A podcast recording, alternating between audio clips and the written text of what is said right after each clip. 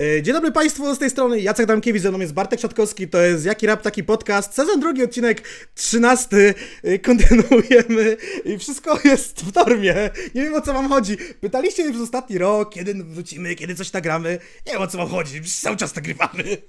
E, tak, dokładnie, jakby tak jak zawsze powtarzamy, jest to jedyny nieprzerwany, cały czas wydawany podcast w tym kraju na temat rapu. E, ale skoro już, skoro już pośmiane, to e, może o rzeczach ważnych i poważnych. E, w końcu ziściło się jedno z największych marzeń i celów zakładanych tutaj przez nas na różnych zbiórkach, czyli jak widzicie pewnie dobrze, mam już teraz swój własny mikrofon, słuchać mnie mam nadzieję, że bardzo dobrze i już niedługo będziecie mogli posłuchać mnie na moim solowym kanale, kiedy będę robił ASMR.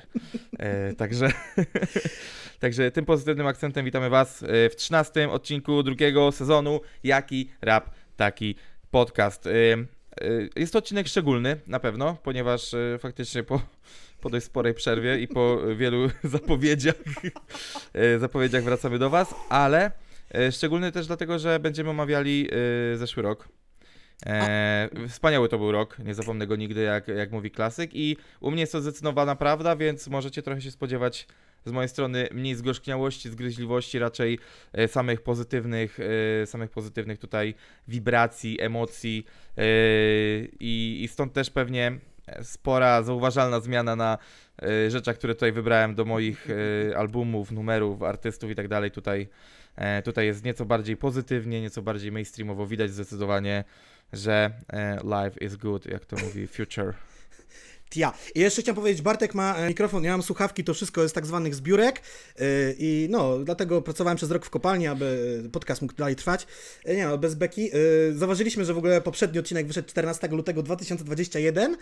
No, mam nadzieję, że to się nie przedłuży proces montowania i w pierwszą rocznicę e, ostatniego odcinka nie wiedzie on do sieci. Coś jeszcze chciałem w ogóle e, powiedzieć takiego technicznego. Znaczy, mo- moja propozycja jest taka, No. że skoro ostatni był na walentynki, to y, pierwszy po przerwie będzie na dzień babci i dziadka.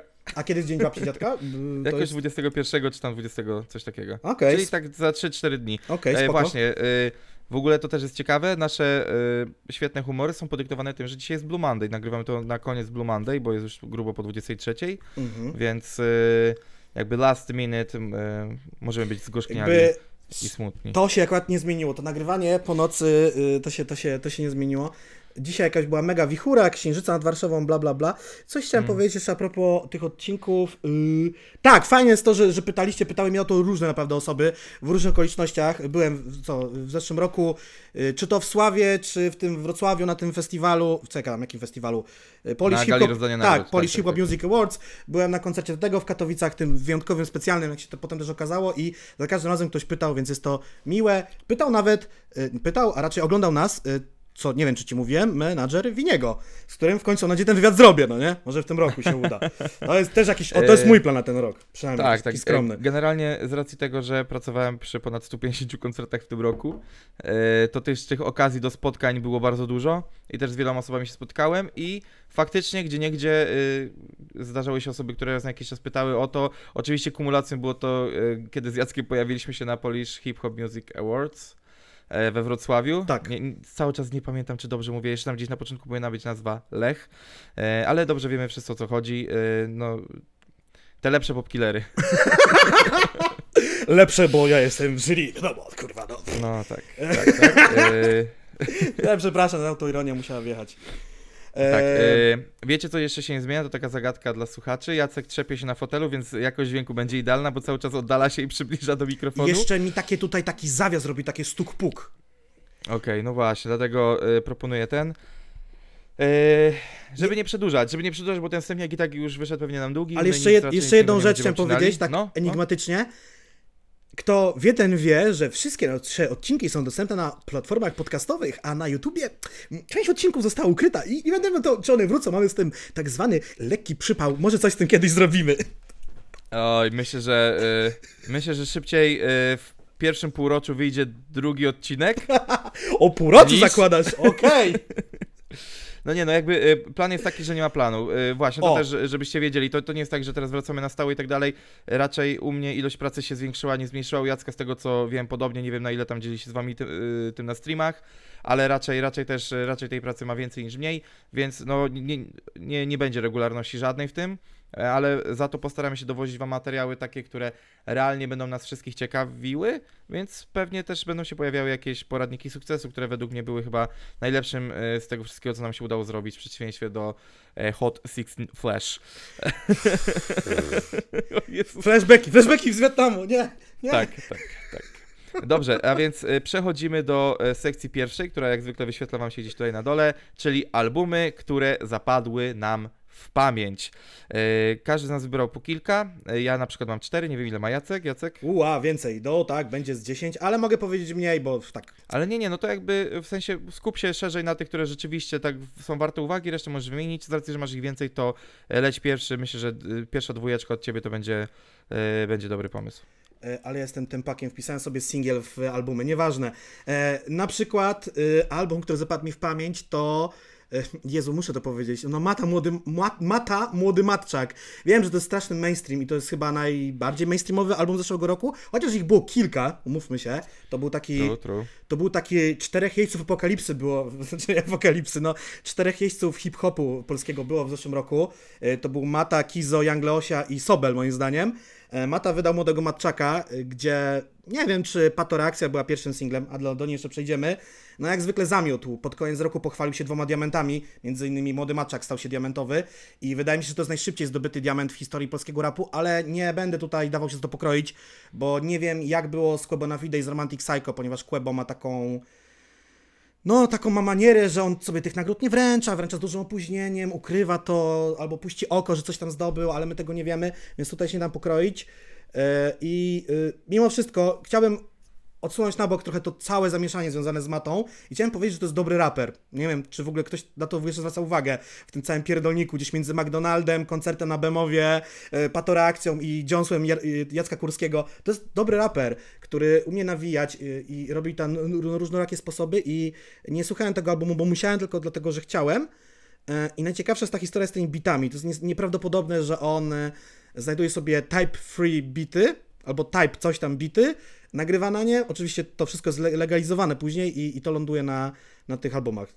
Znaczy Matczaka. akurat od, bo- o- od, takiej, e, od takiej strony technicznej nagrywania tego wydaje mi się, że to jest bardzo użyteczne, w sensie takim...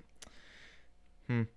Łatwo jest ci znaleźć beat, którym chce, inaczej, masz artystę, którym chcesz się za, zainspirować, o może to tak, tak w tą stronę pójdzie.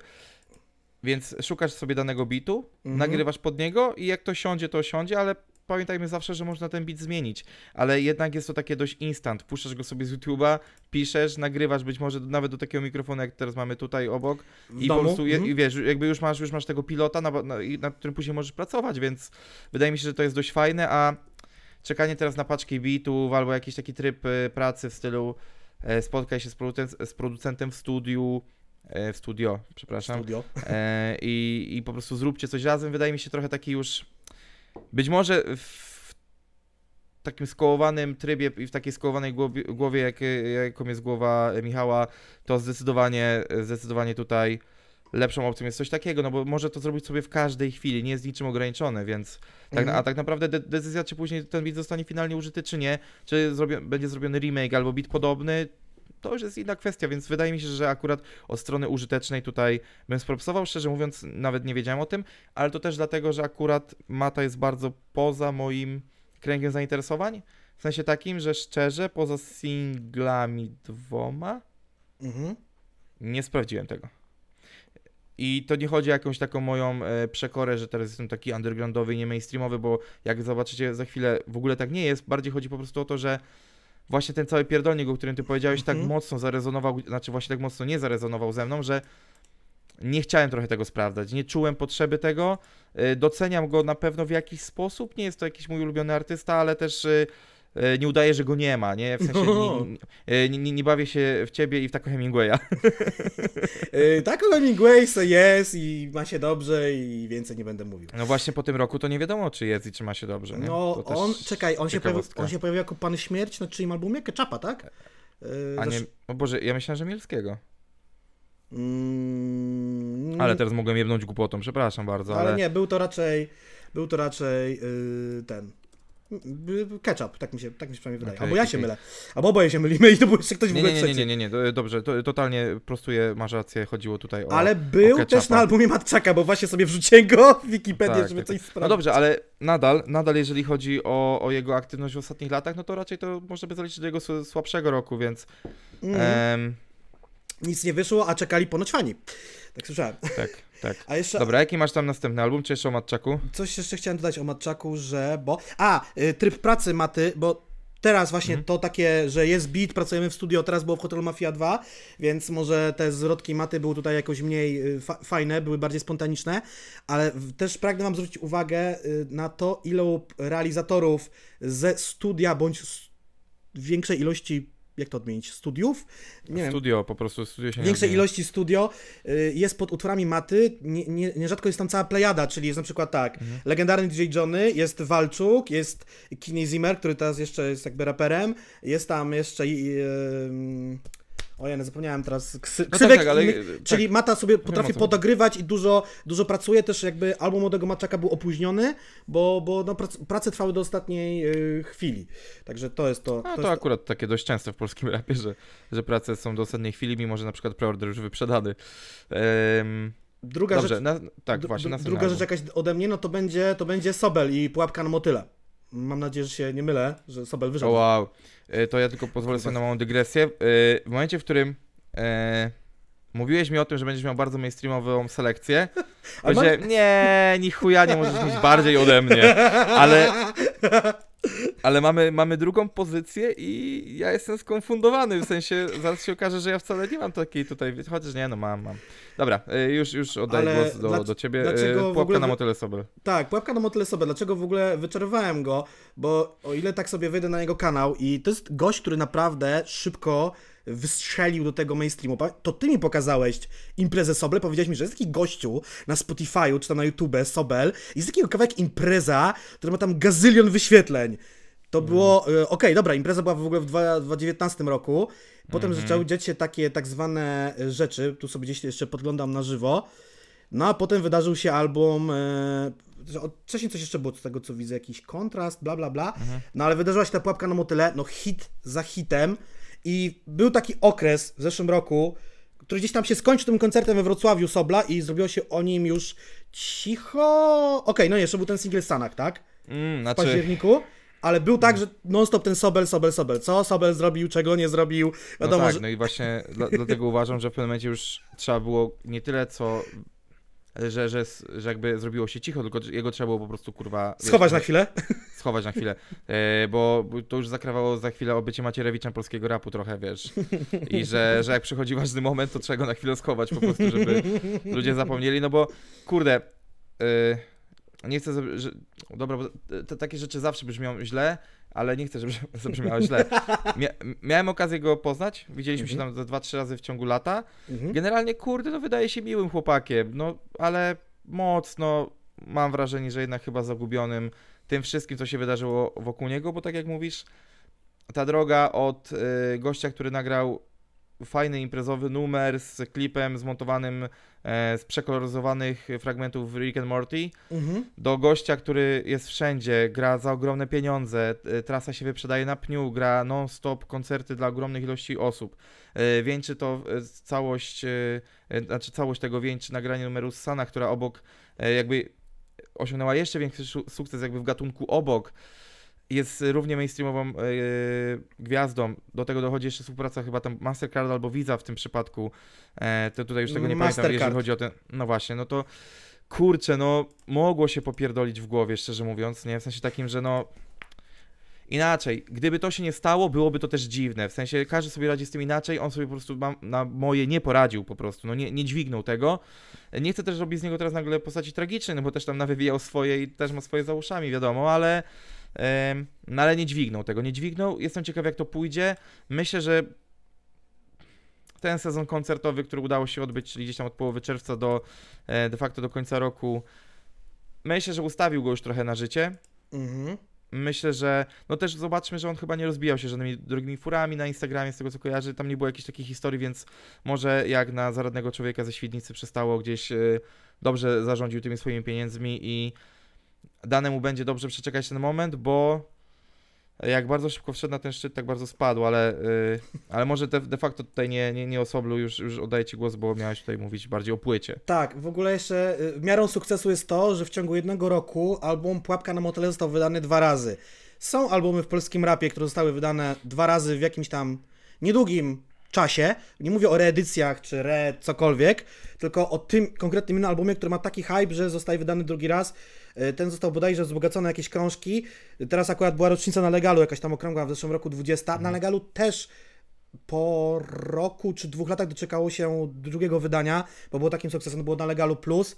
De facto ostatni krążek PZ miał też dwie edycje, prawda? Magen... czek- Nie Magenta. Y, Muzyka tak, ma- y, Roz... Nie rozrywkowa, Matko Bosko. O Jezus, teraz y, strasznie Współczesna, muzyka współczesna. Tak, Tak. muzyka współczesna. Też się doczekało dwóch wydań. E, kurde, ja o, nie mówię o Soblu do tego, żeby tu fajnie wyglądała miniaturka czy tytuł, tylko naprawdę on ma takie powerplayowe hity. Przecież ja uwielbiam kawałek Kinol, to jest taki banger, on ma 45 A milionów tak, tak, wyświetleń. tak. Ale E, albo Kinol w Alien. Ogóle, y, Kinol kojarzy mi się w ogóle z rokiem 2020. Zgadza się, no ale jakby Mhm. był na tym albumie, więc mówię o albumie. W singlach mam Okej, inne okej. rzeczy od Sobla, to jakby też wziąłem to pod uwagę. E, Nie chciałbym też o tych singlach mówić, ale jest po prostu kilka utworów, które wylądowały na mojej playliście. Sam krążek sprawdziłem. On umie śpiewać, tak chyba mogę powiedzieć. Nie, nie będę kłamał, gdy powiem, że Sobel umie śpiewać. Czy bardziej podśpiewuje, bo to teraz jakiś taki podział jest. Kto co umie robić. Nie wiem, jakby nie, nie znam się na, na tyle, żeby się aż tak dobrze wypowiadać tutaj, ale no jest potencjał, tak, jakby, Mhm. w sensie nie, nie wiem, czy można to nazwać do końca śpiewaniem, jakby postawmy tu kropkę, nie, nie chciałbym palnąć jakieś głupoty. I z tutaj, tego no. też, co widzę na jego kanale, jest zarówno jego singiel z albumu Dimza, jak i Magiery, czyli mimo robienia solowej jeszcze tam kariery zdążył się udzielić na jednym z czterech albumów producenckich, jakie wyszły w zeszłym roku, a nawet więcej mogło ich być. O, w ogóle, w ogóle to jest kategoria, o której zapomniałem trochę w zeszłym roku. Producenckie albumy w sensie. Mhm. No wyszedł y, Dims, Sos, Magiera, Fit, y, Chris Carson i DJ Sony na Olimp. F, e, czekaj, żebym teraz się pomylił. Faust i Gibbs, Hample, tak? I pewnie coś jeszcze. Mhm. Czy to raczej można traktować jako ich album wspólny? Kurde, nie wiem. Ale producencki taki Nie bardziej. Wiem, nie wiem. E, nie wiem. E, I trochę szczerze powiem, podobnie jest jak z e, młodym Matczakiem. E, płyta Pułapka na motyle jest dla mnie albumem obcym. E, szczerze mówiąc, wiem, że istnieje singiel Fiołkowe Pole. Mhm. Znam Kinola na pamięć, bo to był mój powerplay e, Sylwestra zeszłego roku. Mhm. Kropka. W sensie, Okej. i, i nie chodzi teraz znowu o jakieś obrażenie, po prostu jego już było tak dużo, że tak bardzo już nie chciałem się tym interesować. W sensie, że było już tego za dużo, bo on wyskakiwał mi praktycznie zewsząd. Do tego jeszcze doszło, że na, na koncercie pierwszym OJO we Wrocławiu się poznaliśmy trochę i gdzieś tam Mhm. jakaś, jakaś historia imprezowa się też tam pojawiła, więc już byłem tak bardzo zmęczony tym wszystkim, że nie chciałem, no nie? Czaję, czaję, Jakoś, czaję. jakoś totalnie nie ten. E, czy masz coś do dodania jeszcze na temat albumu? No, single mam z niego, ale to zostawię sobie w singlach samych, no nie? W każdym razie uważam, że tego Sobla warto sprawdzić, mimo tego, że rzeczywiście te wszystkie historie wokół niego, które się zdarzyły, mogły was odstraszyć. bo To, to jest postać, która zostanie chyba z nami na dłużej. No chyba, że zdarzy się coś, co przewidujemy w trendach, ale to na końcu tego odcinka.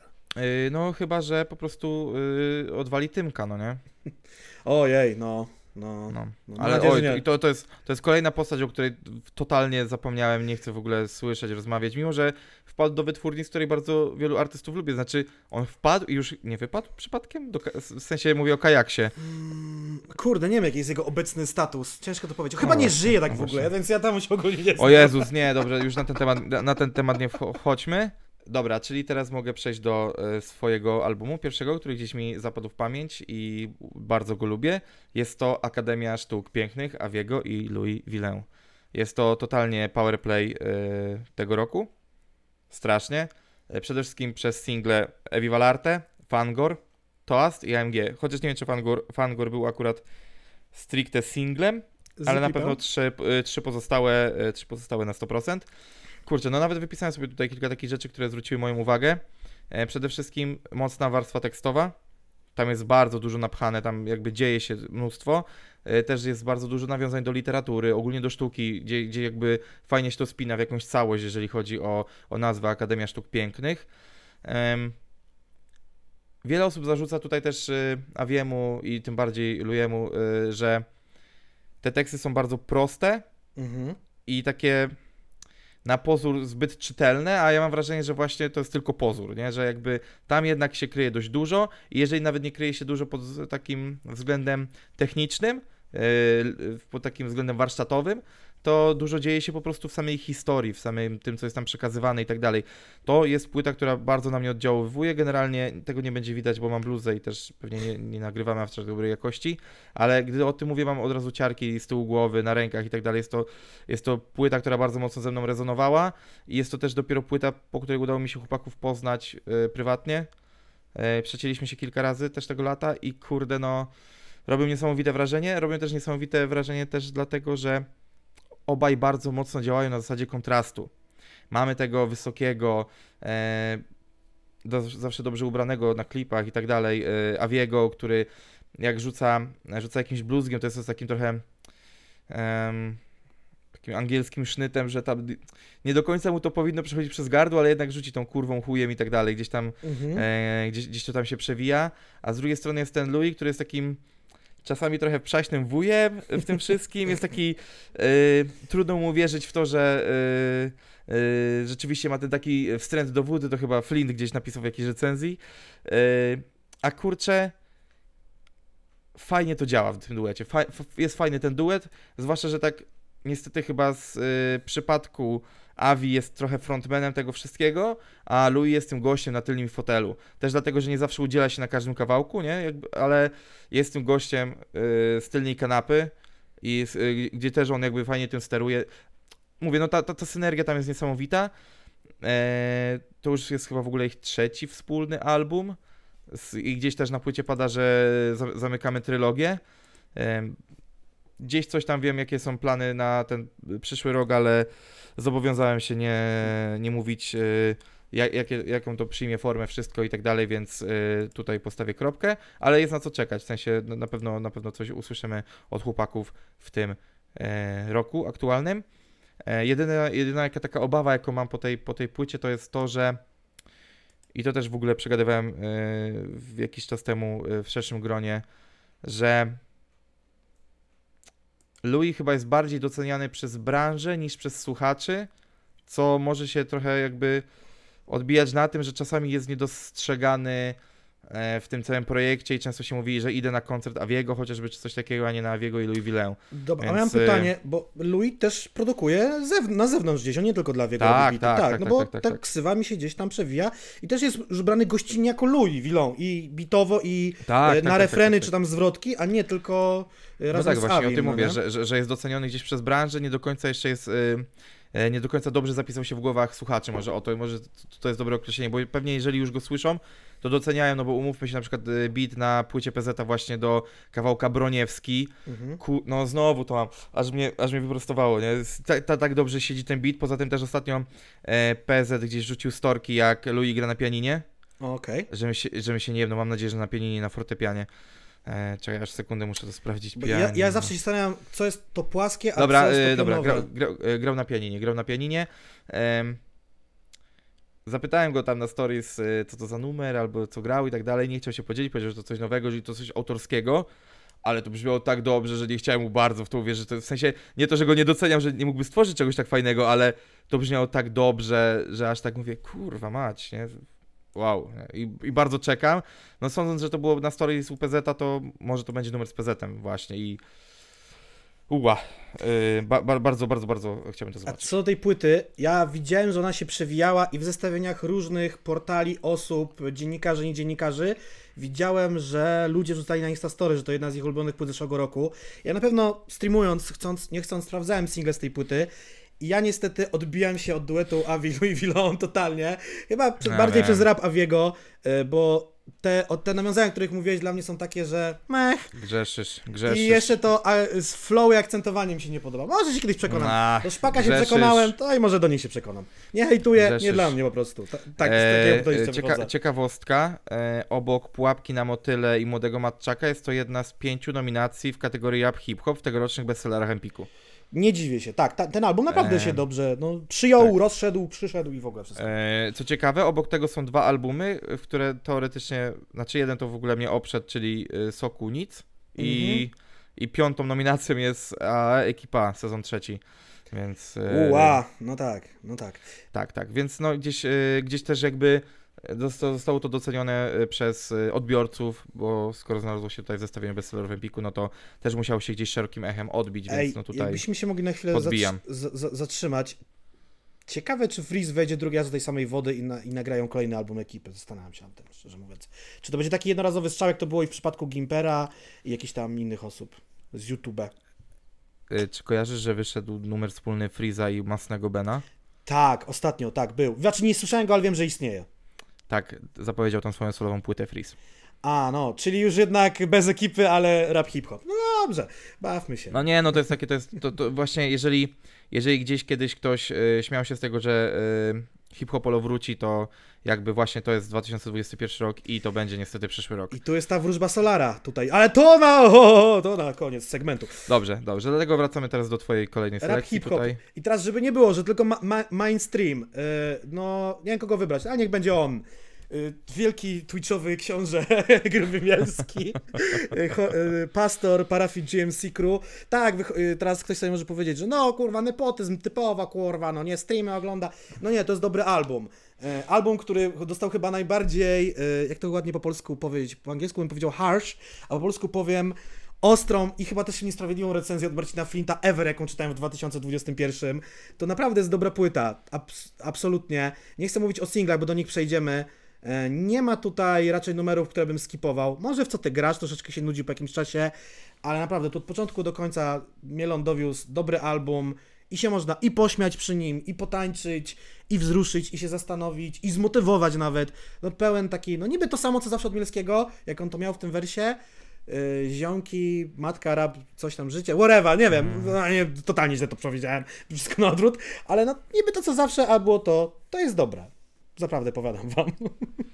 No nie, no racja, racja. Tutaj, znaczy ja nie jestem też e, jakoś osłuchany strasznie z tą płytą, ale no e, w zeszłym roku też wspominałem, że to będzie jedna z tych płyt, które bardzo, bardzo, bardzo będę chciał obczaić, więc no e, tak samo, tak samo jest. E, Boże, zakołapućkałem się, ale no wie, wiecie jakby o co chodzi. Ja zawsze doceniam, zawsze lubię, nie jestem jakimś psycho, w przeciwieństwie tutaj do, do Jacka, ale tak, no za, zawsze mocno i nie, nie ma tej płyty w moim zestawieniu, ale jest e, singiel z tej płyty w, w moich ulubionych singlach, więc, e, więc jakby jak najbardziej doceniam, doceniam, doceniam i zawsze na propsie.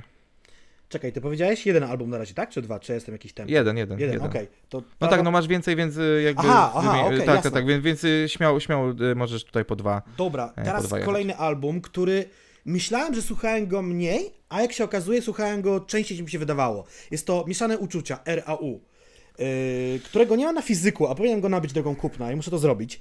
Ale na pewno go słuchałem nie raz i wydaje mi się, że numer, który mogło słyszeć dużo, dużo, dużo osób, yy, to niech mnie ktoś uszczypnie oczywiście, czyli... Tak, tylko numer niech mnie ktoś uszczypnie, jest chyba z poprzedniego jeszcze. Tak, tak, ale on koniec końców trafił na, na tą płytę. No ale mamy tutaj na przykład, no, jak Makłowicz, taki beczkowy numer. Y, Flex, Aerobic Rodeo, Meltdown, y, czy chociażby y, ta chmura, czy, czy, czy tytułowe, czy tu są tytułowe mieszane uczucia? Nie. Tak, są, okej. Y, No ten album ma taką trochę odium jednak rzeczy i zarówno tej dobrej i złej, która się wydarzyła w życiu Rała, czyli było i śmierć i życie. Zmarła mu mama, o, o czym nawija i jest to mega wzruszający fragment tego kawałka, a jednocześnie Rał w końcu został ojcem, gdzie też mi się wydaje, że nie wiem, czy to mówił w wywiadach, czy na tej płycie, że tam było to staranie się o dziecko i bardzo mocno się z Rałkiem utożsamiam. Jest to dużo takich y, linijek, które mógłbym sobie podłożyć y, y, Mhm. myślnik Jacek Adamkiewicz ma to w życiu, no nie wiem. Także no warto pewno to tym. sprawdzić ten krążek. E, jak wspomniałeś o Meltdown, miałem, podob, miałem podobne odczucia, jak, jak kiedy opowiadałem o ASP, Awiego Ilego. Faktycznie, zapomniałem trochę o tym przez to, że ten singiel wyszedł w, w poprzednim roku, Mhm. ale tak, to mieszane uczucia to faktycznie jest ten rok, kurde. tak. No, y, widziałem też na żywo koncert, y, mieliśmy też trochę okazję pogadać, bo ja przy okazji nie. koncertu, e, przy okazji koncertu w Poznaniu to był de facto drugi popandemiczny koncert rapowy e, w zeszłym roku w Poznaniu. To było tak, że w piątek grał Sarius, w sobotę grał e, Rałek w Poznaniu. E, Z Rałkiem byliśmy tam na jakimś małym obiedzie, trochę pogadaliśmy właśnie o tym, o tym wszystkim, co się działo. No kurczę, no Album wyszedł w tej chwili, widzę, w kwietniu 2021 i ja zauważyłem, że wraz z wiekiem, im dalej coś, ojej, żeby to dobrze powiedzieć, im coś wcześniej wyszło początku roku, tym w tym grudniu albo styczniu kolejnego roku wydaje się, że wyszło to dwa lata temu już w ogóle. Nie mam takie, takie odczucie osobiście, no nie? Więc musiałem, e, No. dobrze to w ogóle zauważyłem podczas robienia tej listy tych, tych albumów, że, że tego nie pominąłem, no nie? No ja trochę, ja trochę przeżyłem dwa lata w przeciągu ostatniego pół roku i, i kurde. Dla mnie, dla mnie w ogóle w głowie wiele rzeczy wydarzyło się bardzo dawno temu, a były po prostu w połowie tego roku. True, Więc- true, true. No, nie, nie, nie, niesamowicie jakiś taki lot. Yy, No dobrze, yy, był Rałek Mieszane Uczucia, to Teraz ja teraz ty. skoczę, e, wskoczę e, z mocnym mainstreamem, jakby nie patrzeć, czyli Ojo, Ojo, Aha, czyli Igi, e, czyli Otso, Oki, e, Igi, nie w tej kolejności wiadomo, ale każdy wie o co chodzi. Kurczę, no jakby myślisz lato, to albo myślisz Ojo, albo myślisz Kizo, więc jakby zaczniemy, zaczniemy od Ojo. E, kurczę, e, wymieniłem sobie najpierw single, które siadły mi najbardziej z tej płyty, wiadomo Moonwalk. E, tu teraz jakby mogę się przyznać, że wiedziałem o tym projekcie no, na długo wcześniej, mhm. zanim on wyszedł. E, Niemniej premiera kawałka Moonwalk niesamowity, nie- niesamowicie fajnie mi siadła i jeszcze miałem okazję, co w ogóle nie zdarza się raczej, bo, bo w domu już mój sprzęt jest wiekowy, więc nie jest jakimś wybitnym hi-fi, odsłuchać to w bardzo dobrych warunkach, y, w fajnym towarzystwie, bo z moim najbliższym przyjacielem i tak słuchaliśmy, słuchaliśmy i tak tylko po- podnosiliśmy się na fotelach. Kurde, nie- nie- niesamowicie fajnie siadło. Dawno nic y, z takiego e, szerokiego, znaczy Boże, właśnie nie szerokiego, z takiego typowego mainstreamu mnie nie, e, nie jakby nie zarezonowało ze mną. W ogóle chyba określenie rezonowało będzie tutaj określeniem odcinka. Em, następnie z takich rzeczy było, no wiadomo, wkurwia mnie ta branża. To był numer, który po prostu katowany był po każdym weekendzie spędzonym poza domem, w trasie i tak dalej. Po prostu za każdym razem było odpalane, wkurwia mnie ta branża. E, podobnie z MVP, Biggie i kawałkiem Przypadkiem, z czego chyba Przypadkiem finalnie jest tym najbardziej e, lubianym przeze mnie numerem z perspektywy już czasu e, i też chyba najczęściej teraz odtwarzanym też, więc e, jest to no, e, niesamowicie też e, nie- niesamowicie dużym uczuciem darzę ten projekt, przede wszystkim dlatego, że bardzo lubię Okiego. Em, też dopiero przy tej okazji, mimo y, już też jakby no, stażu w branży, miałem dopiero okazję poznać o co chodzi. Mhm. E, Igi tutaj jakby tak samo, no, mega kibicuję, fajny artysta.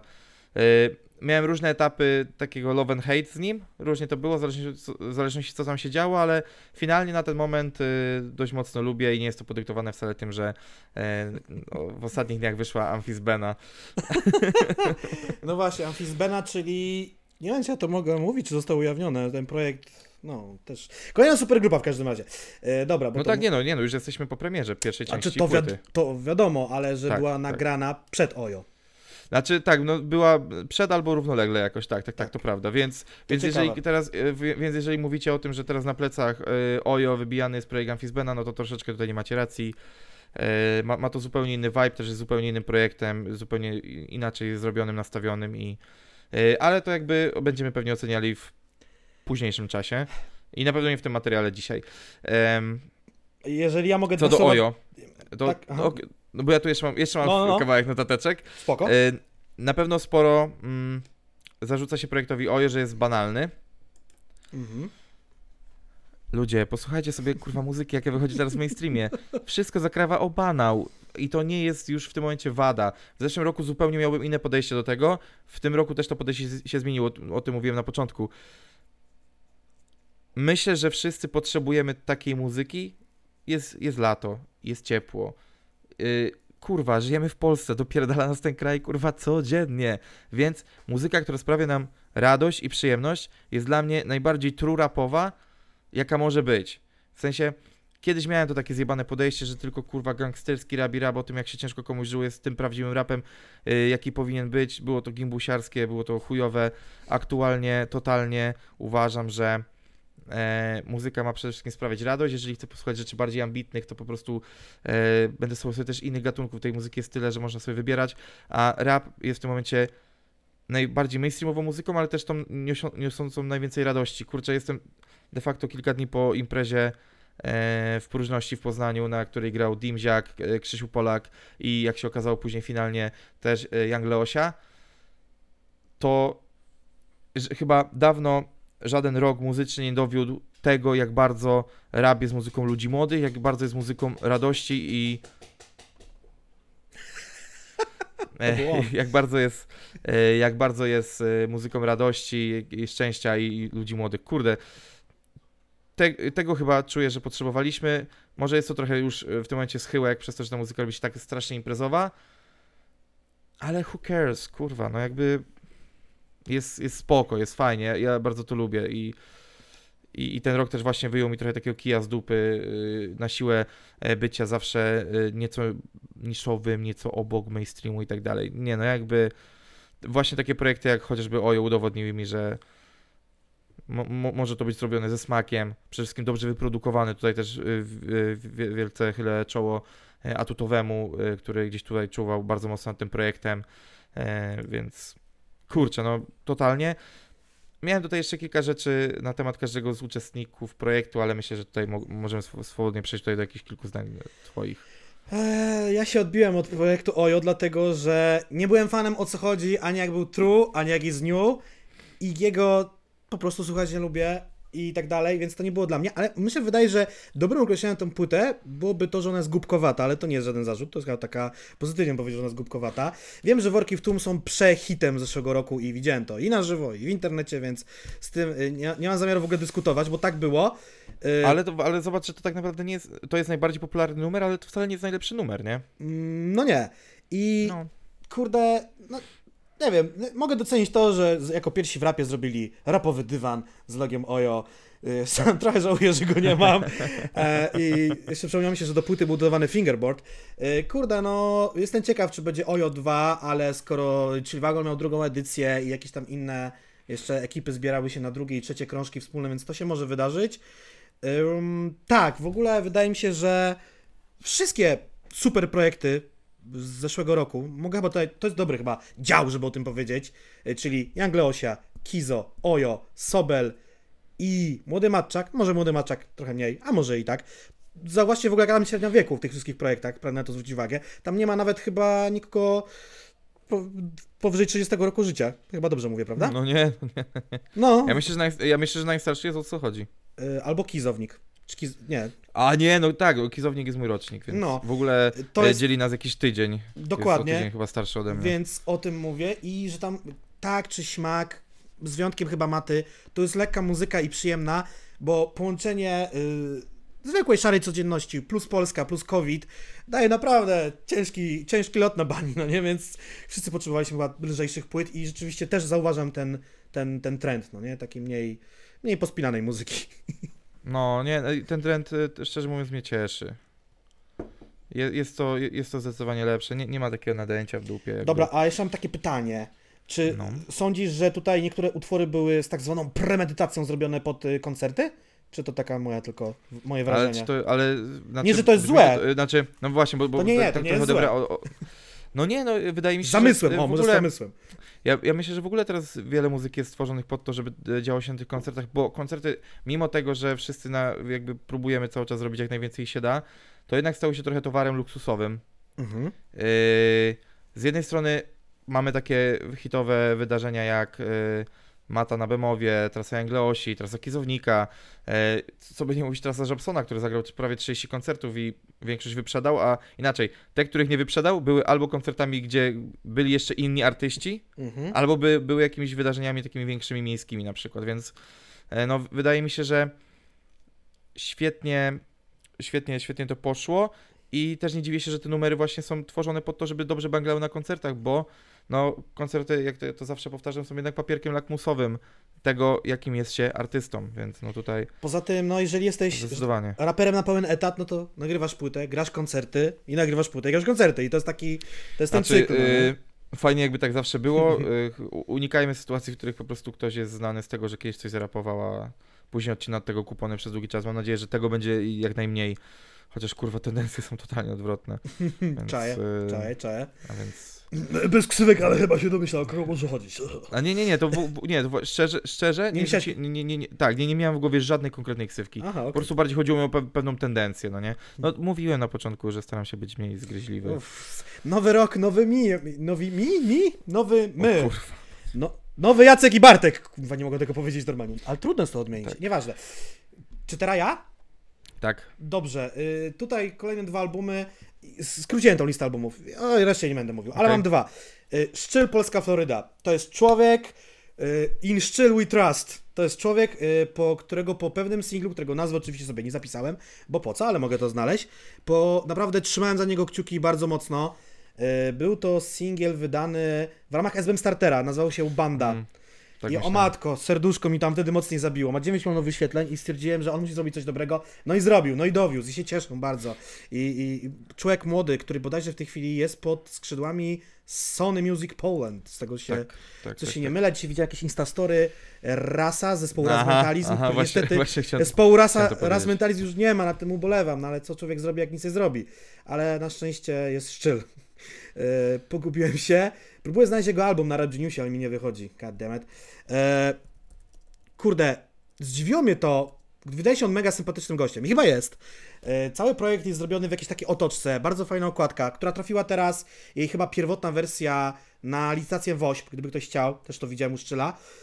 Który nagrywa klasyczny rap, jeżeli tak mogę nazwać to, co robi Szczyl. Więc wszyscy narzekacze, że teraz tylko te autotiony cholerne i inne takie. Słuchajcie Szczyla. No nie, no nie, no jest to, jest to jakaś fajna e, reinterpretacja Truskulu trochę, nie? Nie no, mi, mi, mi też to siedzi, ale zawiodła moje oczekiwania. W sensie takim, że Chciałeś By- większego bang. tak, tak, tak, liczyłem, że to rozjebie. Liczyłem, że to rozjebie, a no było tak, było. Było. Na razie się odbyło. E, Nie stracił jeszcze totalnie kredytu zaufania u mnie, ale no raczej tak Mnie, zdzi... zawiódł oczekiwania, nie? Mnie zdziwiło, nie wiem czy na to zwrócili słuchacze uwagę, że w jednym lub dwóch kawałkach są no, linijki skierowane w tak zwany polski mainstream rapowy. Co mnie zdziwiło, myślałem, że teraz tu wszyscy raczej już pokojowo i, i, i już chyba tej, takich podjazdów nie będzie, a tutaj, no powiem, że nawet pad, padły strzały w kierunku nawet młodej Leokadii, co mnie zdziwiło osobiście, bo ja nie widzę No, problemu, żeby, jakby- żeby słuchać Szczyla i Leokadii. Why not? Myślę, że myślę, że byw jest byw tutaj zaraz. Nie, że to oczywiście. Będzie odpowiedź. Ale myślę, że akurat y, mój dzisiejszy strój y, doskonale po, pokazuje po czyjej stronie w razie, e, w razie Może, może powinieneś wstać, żeby ludzie nie, nie mieli wątpliwości. Nie, bo nie mam spodni. Wydało się, jak nagramy. klasycz, klasyczny żart. Ale to sobie żart. zerknąłem sobie jeszcze na, na listę gości na krążku. Tymek, PZ, Piotr Rogucki i Agata Mierzwa. Czyli dla każdego coś miłego. Tymek wtedy jeszcze żył. Tak, numer, y, numer z... Numer z Rogucem y, bardzo mi się podobał, pamiętam. E, dobra, e, skoro skróciłeś listę, no to ja od razu teraz bijam się z y, swoim, No, tak żeby to, to zakończyć. znaczy no, u jeszcze jeden będę mieć, ale to... No to tak, już- tak, tak, wiem, bo jeszcze rzucę jeden, później ty jeden i jeszcze ja zamknę. Em, no kurczę, no nie mogło się, y, ta lista nie mogłaby się tutaj odbyć bez Króla Lata. Jedynego Posejdona. człowieka, tak, y, człowieka, który najpierw wyprzedał sobie praktycznie całą jedną trasę letnią pod, y, pod banderą naszego lata, później pierdolną drugą trasę, jeszcze 5 minut, e, która koniec końców miała zamknąć się chyba w ilości 15 czy 16 koncertach.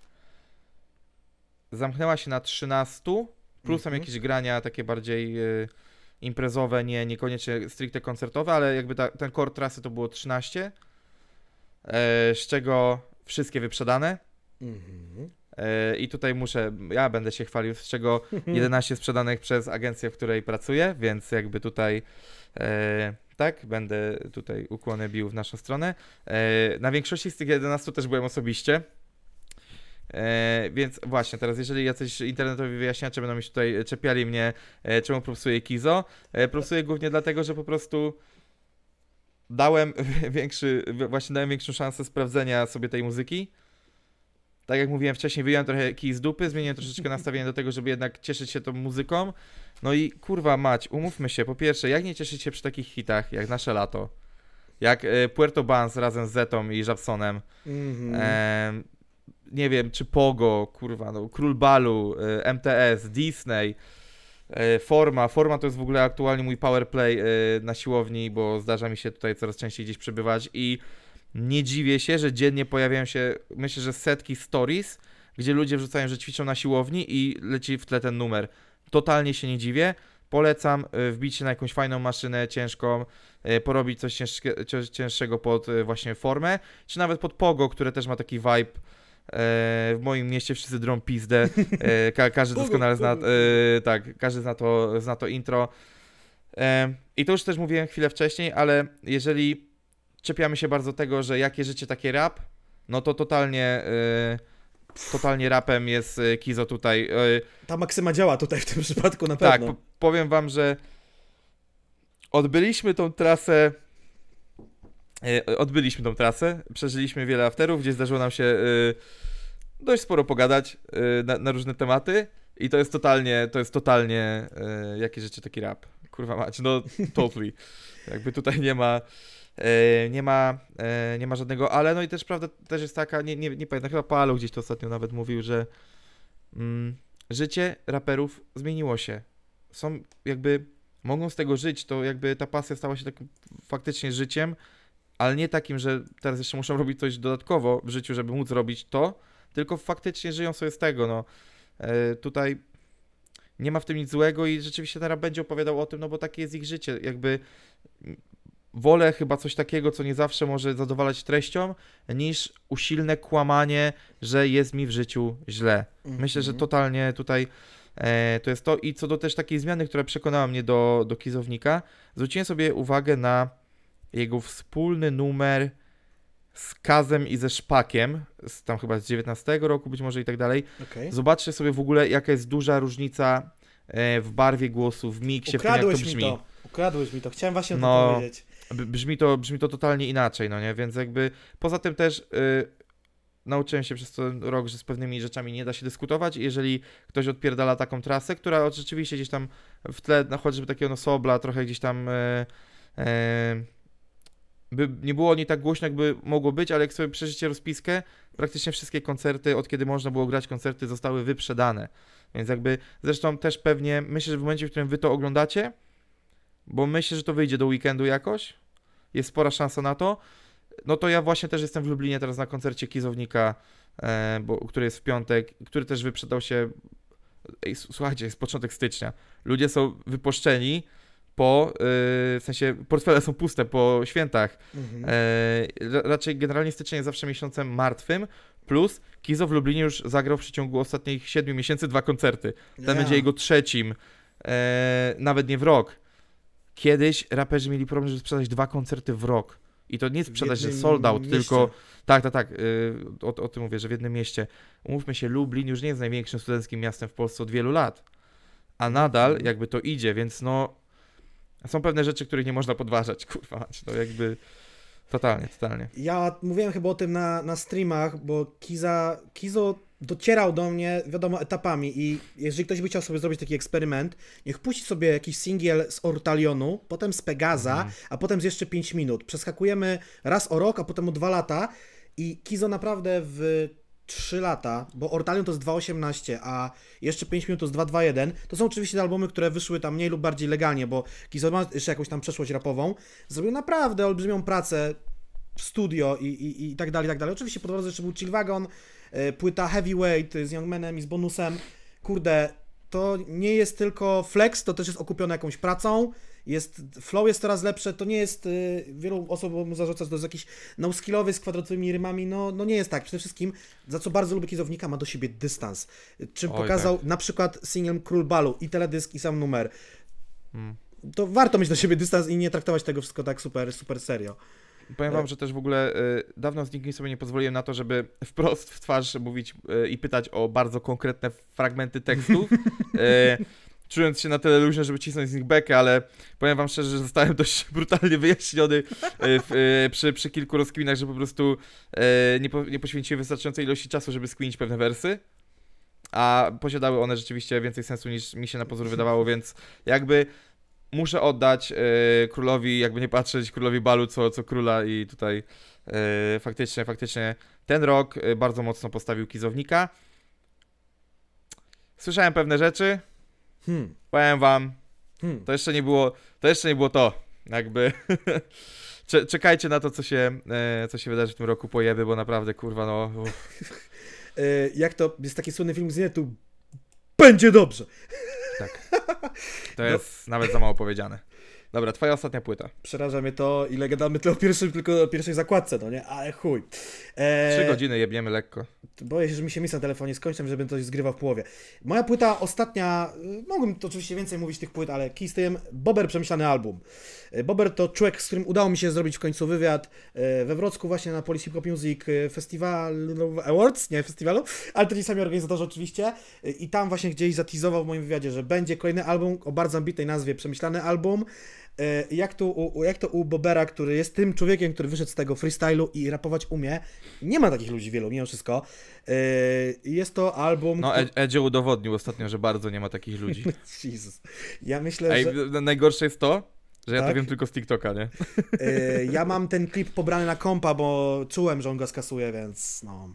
O, wow. Sprawdziłem ostatnio na streamie, no, było bardzo źle. I zadawałem sobie tylko, to taka mała dygresja, zadawałem sobie pytanie, czy to jest promocja, bo mu coś sia- siadły zasięgi, czy to jest na serio? Nie wiem, co jest gorsze nawet z tych dwóch wariantów do wyboru. No, Dobra, ale, ale wra- wracajmy do Ale Bobera. wracając bo do Bobera, tak, który tak. myślę, że albo już się śmiał z Filipka. Tak, nie wróć, nie z Filipka. Z Edzia. Chyba się śmiał, a jak nie, to będzie mieć teraz materiał naprawdę na co najmniej kawałek. Yy... Ironiczny materiał, materiał złośliwy, zgryźliwy, ale też bardzo lotny, bo Bober jako freestyle'owiec, jak to życie pokazuje, czy to Tetris, czy Biała Stosola, to są lotni ludzie, którzy fajnie sobie składają wersy, mają fajne punche, fajne, to jest najgorsze słowo na świecie, o o którym może mówić muzyce, no nie? Fajna. Dobra, to jest dobra płyta, jakościowa, wartościowa, yy, 10 numerów, tylko i aż. Ona zaliczyła lekki poślizg, ale dodano do niej w wersji pre-order yy, drugi krążek, nieprzemyślane EP, także ci, co czekali, zostali nagrodzeni. Yy, goście nietypowi, trochę od sasa do lasa, bo mamy na przykład Belmondziaka, mamy Feno, a mamy też Słonia. Także każdy trochę z innej parafii. I no, co, co, co mogę wam powiedzieć? Polecam ten krążek. Jest na przykład koncept numer o rozmowie z Bogiem. Yy, Jest kawałek o jebać ćpunów, ale jest też ogóle otwierający utwór, który też jest zastanawiający, Darek. To jest utwór o tym, że yy, jak każdy, każdy ma taką sytuację, że wasza mama zna, ma koleżankę, której syn jest lepszy od was w czymś na przykład, no nie? Że tam, a, I to jest taki właśnie przysłowiowy Darek, który w życiu osiągnął y, wszystko, poszedł do normalnej roboty, a ty się tym hip-hopem zajmujesz, głupotami jakimiś, no nie? I to jest... W ogóle ciek- ciekawe, że ten kawałek otwiera płytę. Y, pewnie zwiąże się z tym jakaś historia. Y, no, ale spra- sprawdźcie sobie przemyślany album. Okładka też jest jakby... Jest y, zwycięzcą w pewnej kategorii. Musicie sobie ją zobaczyć, jak to wygląda. E, nies- niestety ten album, mimo tego, że śledziłem gdzieś w zeszłym roku bardzo Bobera, gdzieś mi w ogóle mignął i zapomniałem o nim, ale rzeczywiście muszę go sprawdzić sobie i, i gdzieś nadrobić. Ja swoją listę zamknę rzeczą chyba najmniej znaną z tych wszystkich, które dzisiaj tutaj padły, Wow. czyli jeszcze, jeszcze mniej znaną niż y, album Bobera. Chociaż może jakby patrzeć na liczby, może by się okazało inaczej. Zaskocz Jest to album Organiczne Związki Liryczne. Kosy. Okej. Dobra. E, Kosa, podobnie jak Bobers, e, też jest w Quality. E, jeżeli ktoś nie znał Kosy, no to Kosa też jest producentem w Czeluści, w kolektywie Czeluść. Też jest jakby założycielem, współwłaścicielem i naprawdę bardzo fajnym gościem. I ci, którzy gdzieś tam jeszcze zaglądali na Instagrama, mogą zobaczyć, że mam wpisane e, Booker Kosa i nie, to nie jest kumoterstwo, że propsuję tutaj Kosę dlatego, że, że zdarza mi się bukować jego koncerty. Nie chodzi o to. Totalnie chodzi o to, że po prostu ta płyta niesamowicie rezonuje i chyba z tych wszystkich najbardziej ze mną. Bo tam są ta, takie, tak świetne numery jak właśnie Organiczne Związki Liryczne tytułowe, Sople z gościnnym udziałem Kukona, Mhm. e, etanol i kortyzol, detergent czy tlen. Świetne numery. E, bardzo pozytywnie na temat te, tego albumu wypowiadał się czy Quebo, czy Soku, więc tutaj e, gdzieś, gdzieś rzeczywiście było to dostrzeżone nie tylko przez e, słuchaczy albo ludzi, którzy znali po prostu kosę z czeluści. Mm, napisałem sobie tutaj takie stwierdzenie, że jego teksty są bardzo intymne i bliskie ciała. O, ja bardzo, ogóle... ba- bardzo spodobało mi się to stwierdzenie i to jest, to jest jedne, a drugie, że on tak bardzo nie kryje się z, y, w swoich tekstach, bo tam bardzo bezpo, bez, bezpośrednio i o emocjach, i o używkach, i o wszystkim nawija, że dosłownie w tekstach jest tak samo prawie nagi jak na okładce płyty. Mhm. On tam gdzieś e, chyba tylko w spodniach jest na, na w ogóle na okładce tej płyty i kurczę, no mogę jeszcze długo w ogóle o tym mówić, bo wiele rzeczy mi się tam podoba, chociażby takie rzeczy jak fajny dysonans między wysoko śpiewanymi e, partiami z bardzo nisko rapowanymi fragmentami. W sensie, że tak fajnie skacze tutaj tym głosem. E, Widać, że kombinuje, widać ogromny potencjał tutaj w tym wszystkim. To nie jest jeszcze opus magnum na pewno, nie? Mhm. ale myślę, że na następny album to będzie już naprawdę mocna rzecz.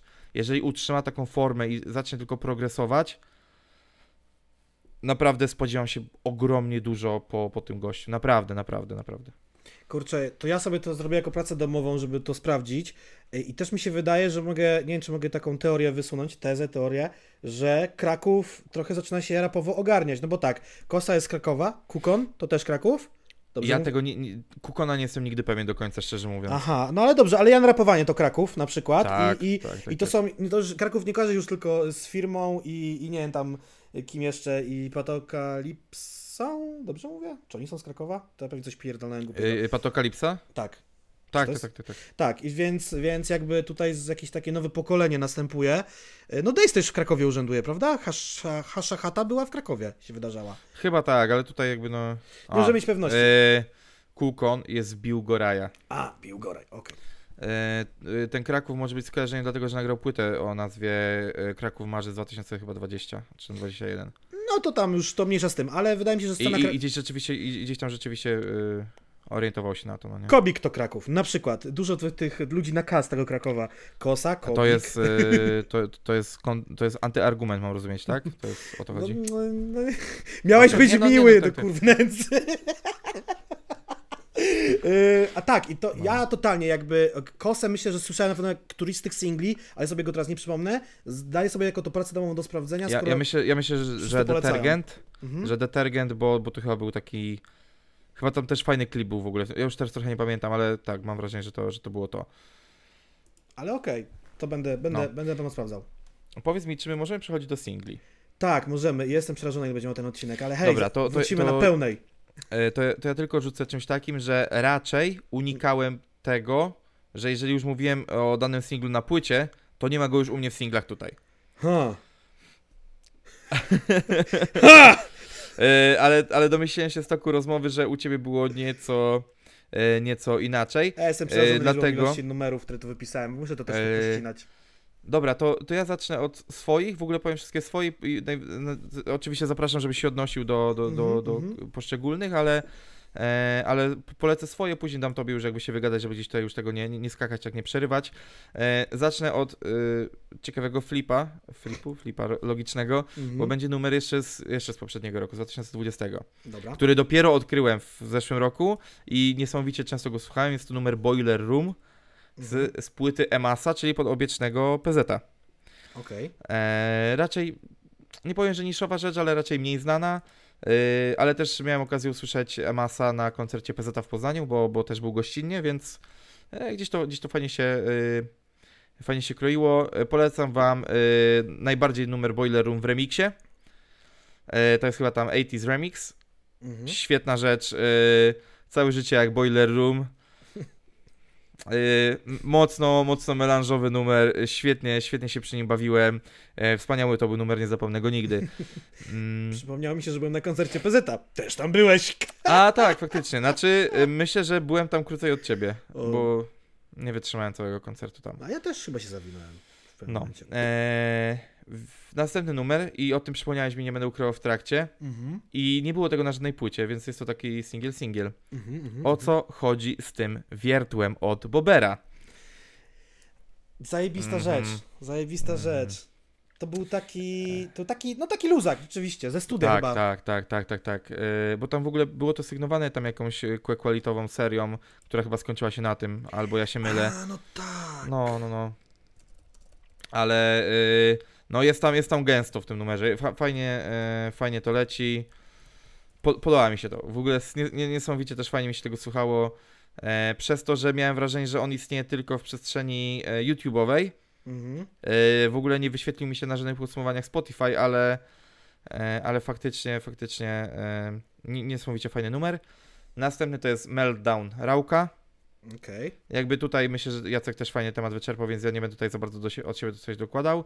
E, Zwykły chłopak od e, składu Hałastra. Jeżeli, e, jeżeli komuś się nie podobają ostatnie rzeczy Kaza Bałagane i chcieliby bardziej klimatu Radia Gruz czy, czy Lot 022 i nie mówię o tym nowym klubu, o no, nowym klubu, o tym nowym klubie w miejscu starego balu od abstrahujów, to mówię oczywiście o albumie Kaza Bałagane. E, Do wesela się zagoi. E, Przede wszystkim do wesela się zagoi w remiksie Stiza. Bardziej, bardziej siadła mi ta wersja remiksowa. Mhm. E, Kolejna nie taka super mainstreamowa rzecz, czyli Berson Vulkan. Mega mocny numer, jeżeli potrzebujecie kopniaka takiego jak wejść w dzień z pełnym przytupem, no to totalnie Vulkan Berson. No i last but not least, ten typ mes. Yoga, Mhm. Numer, z którym mogę niesamowicie się dobrze, dobrze utożsamić, y, ponieważ moje ego też nie biega na jogę, ani nie biega na dystans, ani na 400, e, ani jakkolwiek inaczej. E, Niesamowicie fajny numer, niesamowicie fajny numer na płycie, która o Boże, nie siadła mi w ogóle. Ojej. Niestety. Myślę, że, myślę, że trochę też przyć, przyćmił, yy, przyćmiła ją tematyka, która jest mi daleka. E, niemniej yy, już składałem osobiście, w sensie e, za pomocą SMS-a, ale składałem życzenia, znaczy, jakby po, pozdrowienie życzenia, aby młody Ryszard Schmidt rozwijał się e, jak, naj, jak najlepiej i w ogóle mega propsowałem. E, niemniej troszeczkę to mnie odbiło od tej płyty, mimo że single Yoga i drugi, który mam tutaj na liście, czyli Idealny Raper, mocno, mocno e, mocno mi siadły, ale to był koniec, no nie? Jakby tam niestety nic więcej, mimo że e, wersy, pamiętam bankiety, że byłem Dysonem, pamiętam bankiety, że byłem Tysonem, e, są moimi, myślę, że ulubionymi wersami z tego roku.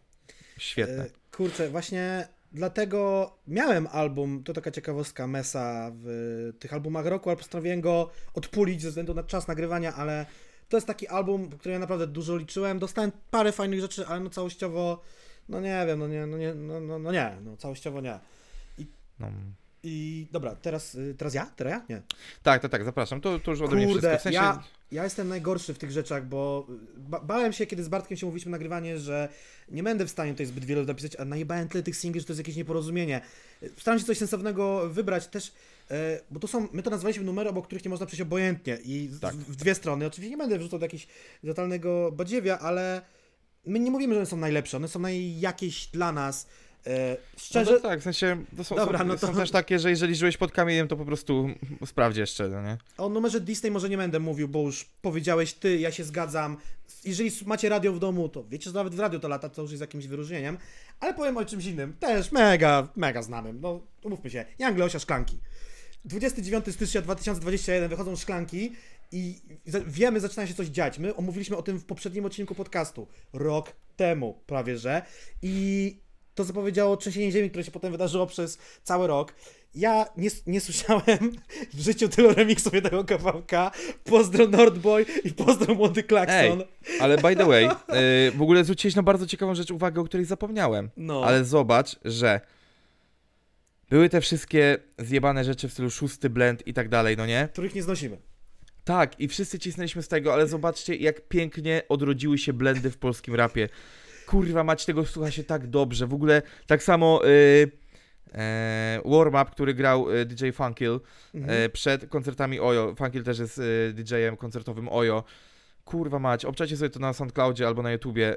Ja prze, od, od początku tego roku przesłałem to już z 50 razy, a to trwa tam chyba prawie godzinę i świetnie się tego słucha. Te blendy niesamowicie siadają.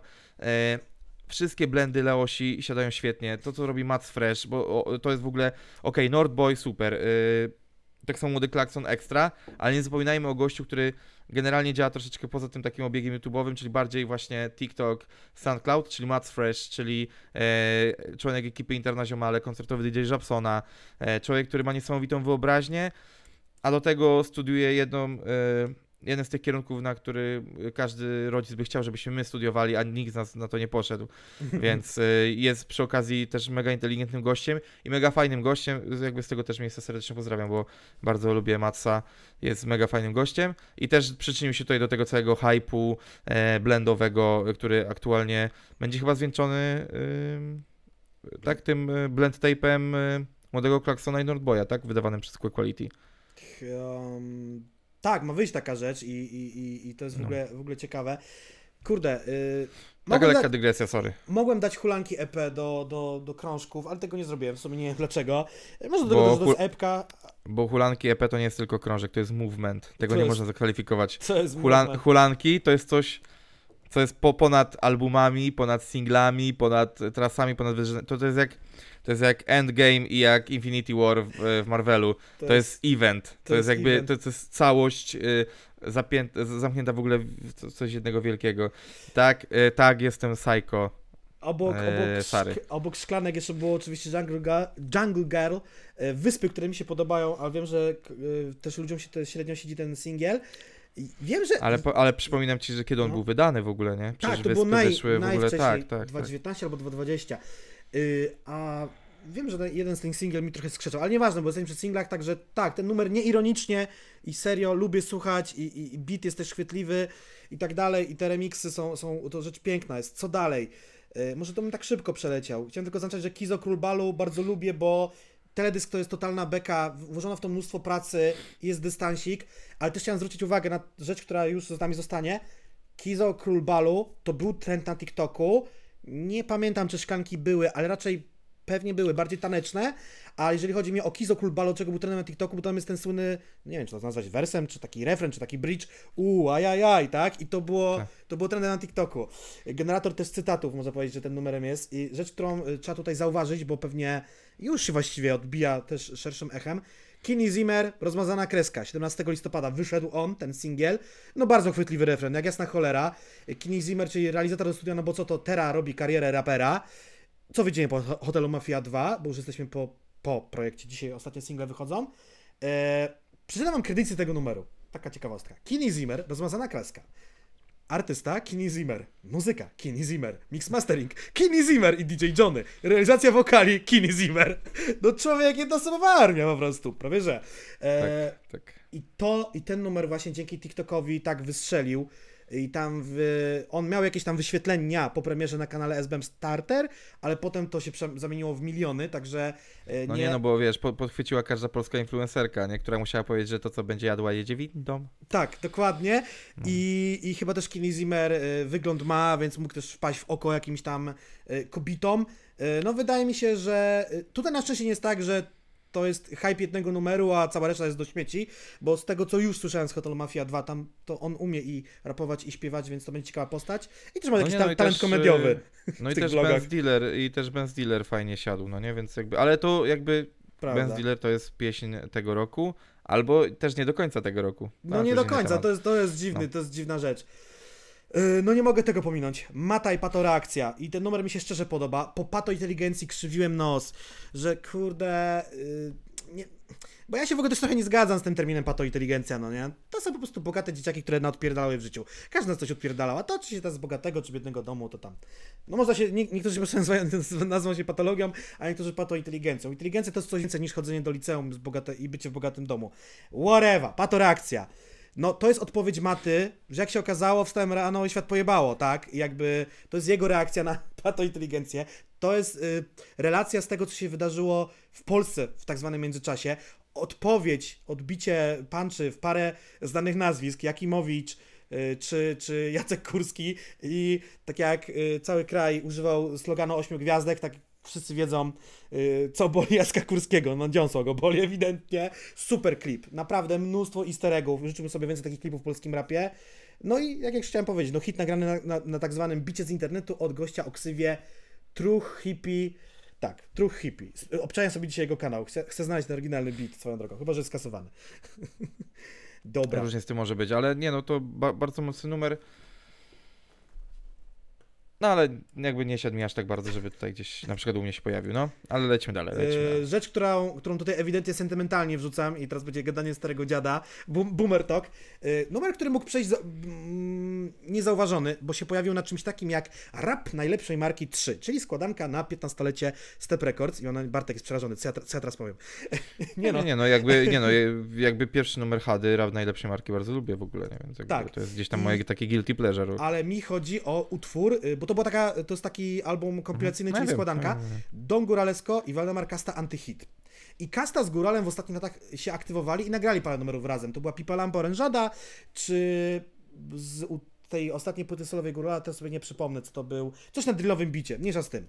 Ale ten numer ma taki jakiś, taki, nie wiem, mnie przeniósł w czasie sentymentalnie, że wow, tutaj muszę sobie aż zerknąć, kto odpowiada za beat. Mateo odpowiada za beat, okej. No to kurczę, no to się nie No mogło to jest, nie to udać. jest takie, tak, tak, tak, jakiś taki tutaj święta trójca, e, więc trochę było to skazane na... I, i no po sukces, prostu nie? polecam sobie y, sprawdzić, bo to jest chyba taki też numer z perspektywy dwóch gości po 40, którzy, no nie, że jakiś boomer talk, ale taka, no takie w czułą strunę u mnie uderzył ten numer, tak powiem. Okej. Nie, to, to Maradona mi na przykład bardzo siadł, O, ten numer, Maradona tak się, No, no, no, tak no, się no, no. nazywał. No. E, co oczywiście trochę gryzło się z tym, że chwilę wcześniej również stara ekipa, czyli Płomienią się jeden też przecież mieli numer Maradona, więc. Maradona, Mara, Maradona. No i oni się postarali przynajmniej zrobili klip w Neapolu, więc... A nie w Poznaniu i Wrocławiu. Y, dobra, czy ja mam mówić dalej, bo ta lista trochę Nie, no tutaj... tak, zapraszam. No tak, ale to jakby przeselekcjonuj tam już, wiesz. Eee, dobra, ten numer jest bekowy, ale mogę o nim coś powiedzieć. Dobra, no Dicho. Dicho, fit Alberto, Bibic, Józef Bratan, szyby w dół w Mercedesach. Ten numer umieszczam trochę bekowo, mimo wszystko, ale stał się wiralem, moi drodzy. I kolejny raz muszę to podkreślić, TikTok i polski hip-hop idą razem w parze. No wers, no to frugo, to smak egzotyki i też taka akcja, którą Dicho zorganizował, że tam dzieciaki wrzucały tam, bo to, to trochę dzieciaki to były, no nie, że tam jakieś zdjęcia z Frugo, czy na lekcjach w szkole, czy coś. I muszę przyznać, że stało się to takim memem internetowym muzycznym. To chciałem A, powiedzieć. y, Dicho ma y, ten sam problem u mnie, co Mata i Sobel. Za dużo go było. W sensie, śmianie się z Dicha jest dla mnie nieśmieszne. W sensie, to, to totalnie, kurwa, nie, nie czuję tego, nie rozumiem tego. E, tak samo ten, czekaj, jak on był, Złomek, ten, czy to jest, który to jest, Bratan, czy, e, czy Alberto przypomina Złomka z Out? E, W sensie chodzi o diasterę między zębami, to chyba, chyba bratan, wiesz? Chyba. No, no to, okej, no to jakby... No, Ale- Jakby gdzieś tam, y, gdzie, gdzieś mi się podobał ten numer, gdzie tam wiesz, y, 200 na godzinę, ale jerozolimskie, co to był za numer? Mm, ale to dwutakt był Alberto. A chyba, że to jeszcze inny utwór. Ale nie, nie, to jest numer, w którym chyba obydwaj są, to jest ten taki pos, trochę poskat, y, ten Get Money to Live.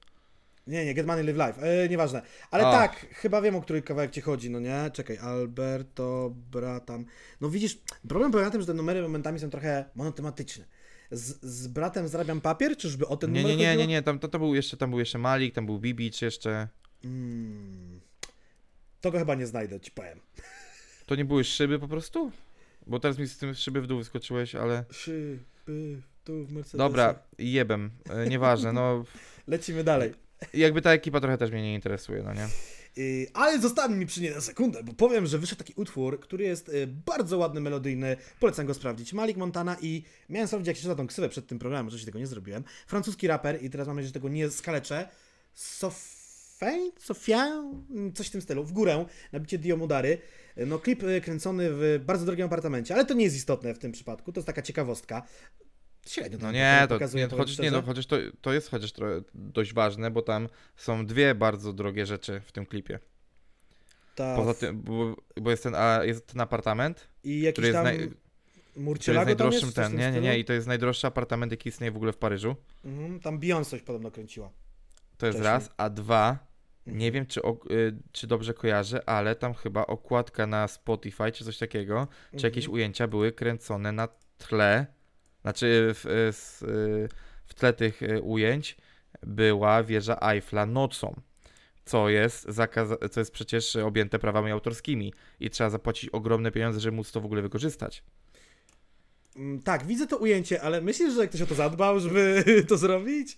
Tak, E, biorąc tak pod uwagę, że biorąc pod uwagę, że ten numer chyba był wydawany e, przez jakąś agencję zagraniczną, to nie jest. e, Sony Music Entertainment zadbało o ten singiel. Tak No powiem. właśnie, wy- wy- wyobraź sobie, że e, moloch medialny, jakim jest Sony, pozwoliłoby sobie na to, żeby wpierdolić do, do klipu e, coś, co jest chronione prawami autorskimi tak bardzo i jest tak trudne do ukrycia jak jebana wieża Eiffla, kurwa, nocą, więc... Ej, ale w innym ujęciu jest Pałac Kultury nocą. Nie no, dobra, żartuję. Ale czy o jest? kurwa tak? mać, ja pierdolę.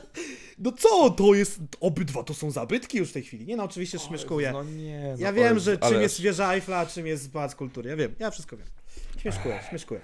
Ale wracając do tego utworu, yy, oprócz tego, że jest fajny, ładny, dobry, dobrze się go słucha, to to jest kolejna zagraniczna kolaboracja yy, polskiego rapera. Yy, jedna z tych, które nie są to raperzy, którzy wiesz, tam 37 lat temu nagrali taką jedną Mhm. dobrą płytę, tylko to są No nie, no tak, wiadomo, wiadomo, wiadomo. Sprawdziłem sobie, jegomość jest e, multi-złotym, multi-platynowym, obecnym e, francuskim raperem. Ciekawostka, jeden klip nagrał kiedyś na autostradzie francuskiej S3, zatrzymując ruch samochodowy, to potem musiał przepraszać. To jest ciekawostka, jeszcze żaden z polskich raperów tego e, nie zrobił. Także tutaj Malik Montana go global, że tak powiem. E, dobrze, lecę dalej. Tutaj No to jest, jedyny, to jest jedyny raper w Polsce, który na to ma, ma papiery na to, żeby stać się tak, popularny, jakby- popularny poza Polską. Chciałem zd- zdementować to, co Mata mówi, że tam wiadomo będzie słuchane na całym świecie. No nie w języku polskim, to jest niemożliwe, no nie? E, No ale weź, we, weźmy pod uwagę też ostatnio, co się dzieje w socialach, y, tam... Boże, ja, ja nigdy nie wiem jak to ten y, wy- wymówić, ale chodzi mi o ekipę, w której jest y, Gzuz i tak dalej, no nie? mm, Jakby... Tak, tak, w Niemczech tam koneksje są i, i, i nagrywane jest, zdecydowanie. E, Kolejny singiel, to, może szybko, trzy słowa. Mata z gościem udziałem Quebo i Malika Montany Papuga. Singiel naprawdę wpada w ucho, to jest tak zwany earworm, nie wiem czy to polskie jest określenie. Ciekawy koncept numeru, każdy z tych artystów potrzebuje prawnika, każdy na inne rzeczy. Mata, bo z młodym człowiekiem podpisuje różne kontrakty, czy to z wytwórnią, czy z jakimiś reklamodawcami, czy telewizjami i po prostu potrzebuje, że ktoś postawił papiery. Quebo, bo go pozywa, jak nie Mariusz Rob, to Kasia od Blue Dildo, a Malik Montana wiadomo, że czasem się jakieś tam problemiki z prawem zdarzają, więc zebrał, zebrało się trzech gości, nagrali e, singiel Papuga, też ciekawy teledysk, taki bym powiedział, prawie że super grupa z tego wyszła, no nie, z tych trzech postaci. Yy, co tu dalej? n- Nie, było dla mnie bardziej irytującego numeru niż ten w tym roku. Dzwoni papuga. Dobra. Y, Jest mes u mnie na liście. Only in Warsaw, nabicia tutowego. Pierwsza rzecz chyba, jaka wyszła z tego krążka, bo była taka najmniej, Ej, związa- faktycznie. była najmniej faktycznie. związana z Ryszardem młodym, więc nikt się jeszcze nie domyślał o co chodzi. Super singiel i myślałem, że taki będzie ten album Mesa, nam wyszło inaczej. Ale Only in Warsaw tutaj być musi. Mam teraz Milskiego, trzy single. Powiem o dwóch. Y, Cel, bo to pierwszy singiel i naprawdę jest naprawdę. y, Jak to u Mielskiego bywa, stracił całe swoje życie w tym, y, albo przynajmniej karierę z ostatnich lat w tym, w tym kawałku. I to jest motywacyjny numer. I naprawdę fajna Podpisuję rzecz się. wyjście z jakiegoś tam e, mroku i nadal to robienie muzyki, parcie do przodu. A druga rzecz, która jest super stylowa, bym powiedział, ale też jest luzacka, czyli poprawiny, balans gruby. Ja pierdzielę, sobie potrafię włączyć ten numer czasem tak just like that, no nie, żeby go posłuchać. E, Ja wiem, że to jest takie trochę, e, trochę tam jest taka e, zupa wszystko, jest mnóstwo tam postaci, oprócz samego Bielskiego jest cała Unda, jest też Miły, jest, jest Emil G, nie wiem, czy on wchodzi w skład Undy, mniejsza z tym. I każdy ma tam różne zwrotki, łącznie z Pan Paweł będzie skakał, 1,50 m, simanochy, coś tam, ale no, ten numer powoduje uśmiech na mojej twarzy, więc... Znaczy, tak, wiesz, tak. jeżeli Emil razem z Kubą odbierali y, na gali nagrodę dla Undy, no to No, myślę, że są... Ziomki są na pewno. Tak, tak. Yy, I co bym tu jeszcze dał? Matko Boska. Dobra, dam coś, ale to muszę dać, bo to się wpisuje w trendy. Przypominam, że to jest kategoria numery, obok których nie można przejść obojętnie. Nie mówię, że są dobre w jakikolwiek sposób. Oliwka Brazil. Big Mami. Chuj, powiedziałem to. Wprowadzona na scenę przez Smolastego. Szokuje. Śmieszy i z miejsca stała się rozpoznawalna. ale też jest trochę memem, nawet bardziej niż trochę. Ma na ten moment dwa solowe numery, dwie gościnki i kontrakt w Warnerze. Lada moment wychodzi kolejny singiel z Białasem I ten, i trasa już jest ogłoszona cała. z dwoma numerami. Jest trzeci, będzie za chwilę. Wiadomo, że są jeszcze dwie gościnki. Więc, y, nie, nie, nie, dlatego właśnie mówię, jeżeli ktoś... Yy... Inaczej, jak nie byliście na hulankach, to nie wiecie o co chodzi, ale jeżeli ktoś narzekał, że Leosia nie ma materiału na granie trasy, to jakby Oliwka, ba- bardzo miła dziewczyna, ale Y, A singiel dałem dlatego, że no wywołał ten ferment i zamieszanie. Oczywiście była też kokieterka, gdzie y, to jest słowo, którego... Więc... krokieterka. Tak, y, to, to jest wiadomo, Parys Platynow, ale nie ma słowa, jest słowo kokietka, nie wiem, chyba nie istnieje słowo kokieterka, to jest słowo twórstwo prawdopodobnie, ale nie wygląda myślę, to słowo źle, no nie? Że, Ja no myślę, tak, że, już, że, że już istnieje, w sensie, że przebiło się tak do głowy też przez TikToka i tak dalej, że... ale bo to jest jakieś takie połączenie y, kokietki z czymś na erka, nie wiem, że nie wiem, szulerka, nie wiem, próbuję znać jakieś słowo, y, dam, y, że coś tam, damskie określenie, coś tam erka, bohaterka, Kokie, kokietka i kokieterka, to no nie wiem, coś, ale to słowo nie wygląda źle w języku polskim, w sensie nie wygląda jakieś tak. sztucznie stworzone. Y, I czy ja coś znaczy... dorzucę? Mm, Sobla bym coś musiał dać. Mam trzy rzeczy od Sobla. Dam z Magiera Fit Sobel dobra zabawa. Ehm, sprawdźcie sobie ten singiel. Naprawdę jest fajny, melodyjny, e, dobra zabawa, czyli lekka odskocznia od materiału, który jest na e, krążku Pułapka na motyle. W ogóle przypomniało, że tam była jakaś afera z tą Pułapką na motyle, że motyle były Łukiego i Osobla. Ojej, no życie. Więc, Pewnie więc obydwa- specjalnie... Pewnie dwa te patenty są jeszcze po, podejrzane gdzieś jeszcze indziej, jak No nie, nie, nie, jak no, polską o- scenę. Oni, oni to obydwaj zdementowali, yy, chwilę potem wyszedł ich wspólny numer, więc myślę, że tam nie ma, nie ma, tak, nie ma ścinają tematu się na akurat. trakach, tam żadnej wojny Tak, nie nie no, no jakby poza tym wi widziałem, co się działo na afterze po koncertach Ojo, na których był Sobel we Wrocku, więc... Bo y, graliśmy tego lata dwa koncerty we Wrocku z Ojo i na obydwu był e, Sobel. W ogóle, to taka szy- szybka dygresja. ma. Mhm. E, nie, nie wiem, czy pamiętacie taki czas w rapie, że zobaczyć jak dwóch raperów grających na jednym festiwalu wykonuje wspólnie numer, co wydawałoby się totalnie logiczne, bo są w jednym miejscu. Mhm. Kiedyś to było mega rzadkie. W Prawda. tym roku, w tym roku to jest w ogóle jakiś rozpierdol. To ilu raperów wpada po prostu na koncerty innych raperów przy okazji tego, że albo są w mieście, albo po prostu są z tego miasta, to jest coś niebywałego. Ja naprawdę dawno, dawno, a robię koncerty prawie 10 lat. Nie widziałem tak dużej integracji pomiędzy artystami. Naprawdę od dawna, dawna, dawna. Jest to niesamowite, jest to niesamowicie przyjemne obserwować to wszystko z boku. Już mówię o takich prostych rzeczach, jak chociażby to, że Oki i Igi kolejno we Wrocławiu, w Gdańsku byli na koncertach Leosi. E, oczywiście e, dziewczyna, która wykonała Myszo Jelenia na koncercie Kizo. E, To jest dopiero wydarzenie, kurde, zeszłego Tak. roku. Em, no, oczywiście też takie mniejsze rzeczy jak Lubin na koncercie Kiza w, e, w Gdańsku. Co tam jeszcze się działo? No, chociażby właśnie Sobel z Guziorem, bo o tym nie mówiłem wcześniej, na koncertach Ojo, e, którzy po prostu wpadali i, i bawili się świetnie w tym gronie i tak dalej. Mnóstwo takich rzeczy się zaczęło dziać. e, Na festiwalach też ci raperzy czasami przychodzą na, na, na koncerty innych raperów po prostu popatrzeć. I tutaj mój koronny, u, ulubiony przykład. e, Ktoś pewnie, inaczej, jeżeli gdzieś tam zdarzyło się śledzić relacje z Rapsta, Rapstacja Sława, e, to Ostry stojący na takim e, bloczku prawie dwumetrowym, bounsujący przez cały koncert molesty na e, Old School Stage. Niesamowite przeżycie.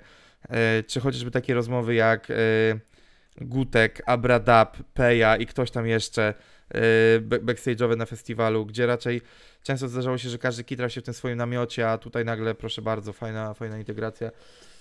Fajny, do, do, fajnego momentu doszliśmy z tym, Taki że, że ży- żyjący ten- hip-hop. Nie, nie, nie tylko, że O. oni się w internecie spotykają, tylko, czy na płytach, tylko też e, naprawdę. Y, I jeszcze tylko co, co do tej Mhm. takiej synergii, e, pozwolę sobie zareklamować.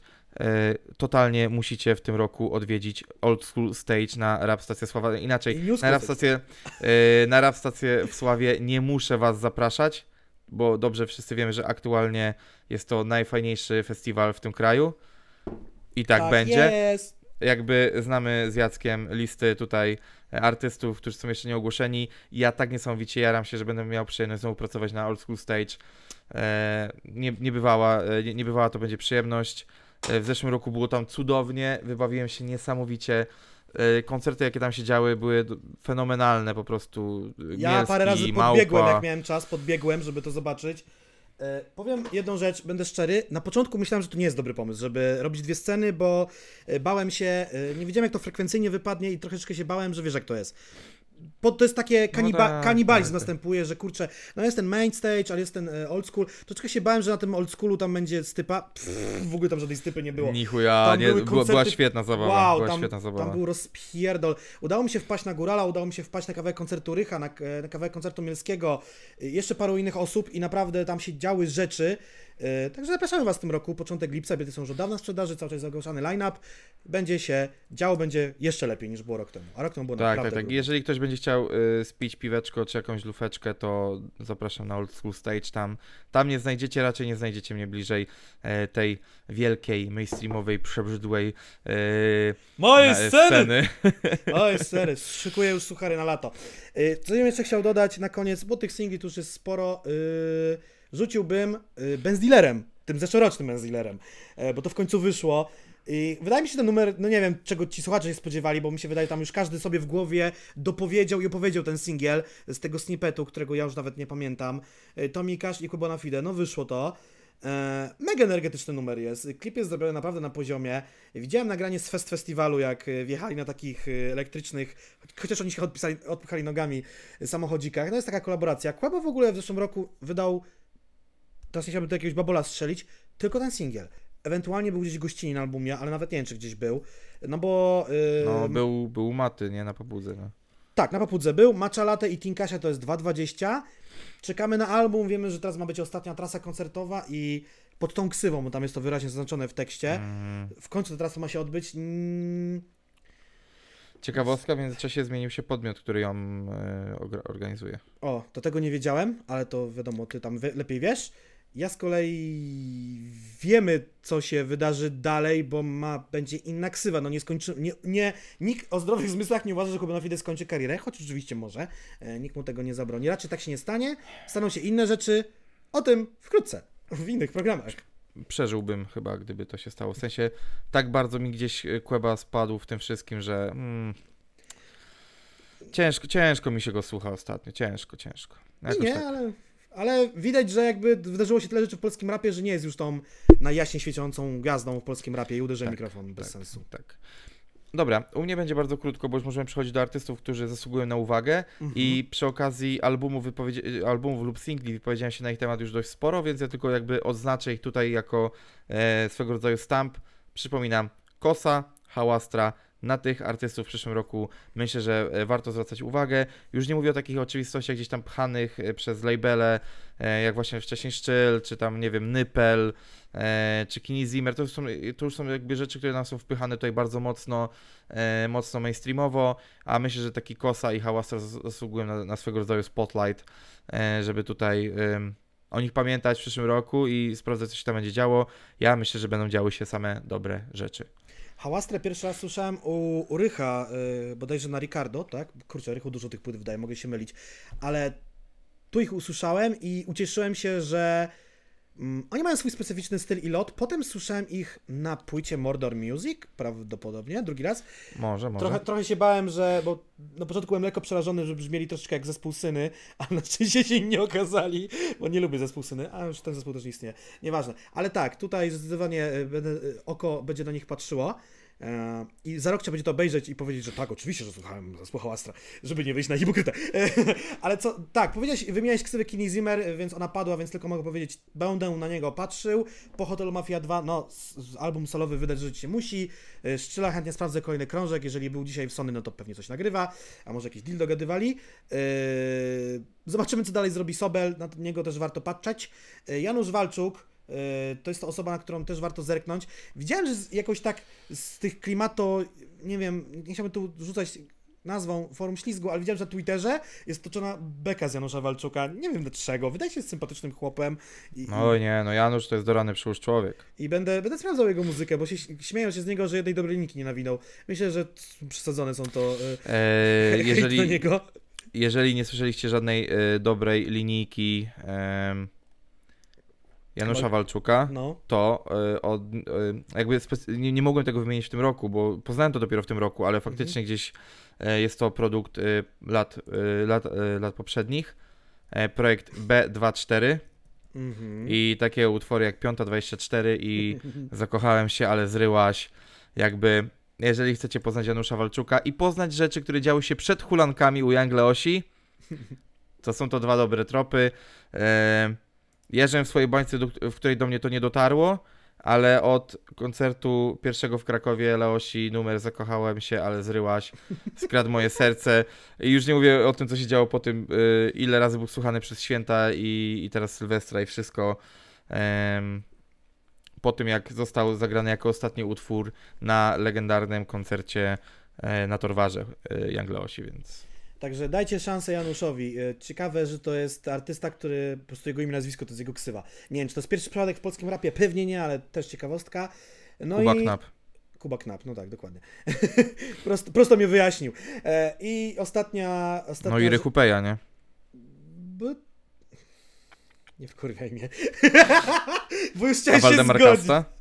Y, No, zmienił sobie podobno nazwisko na Kasta papierach, więc teraz, y, tak samo jak Leroy podobno sobie zmienił, więc y, można teraz tak powiedzieć, że tak jest. Y, no i ostatnia rzecz, to jest, będzie trochę śmiesznie brzmiało, artyst zasługujący na uwagę, Mata, mimo wszystko, mimo całego tego zgiełku i zamieszania, nadal warto sprawdzać, co on nawija. Nie lubię jego mumble rapu jako skute bobo, bądź mumble rapowania jako ma Mata, y, ale będę obserwował, y, co tam się będzie działo. I to jest wszystko ode mnie w tej kategorii. Dobra.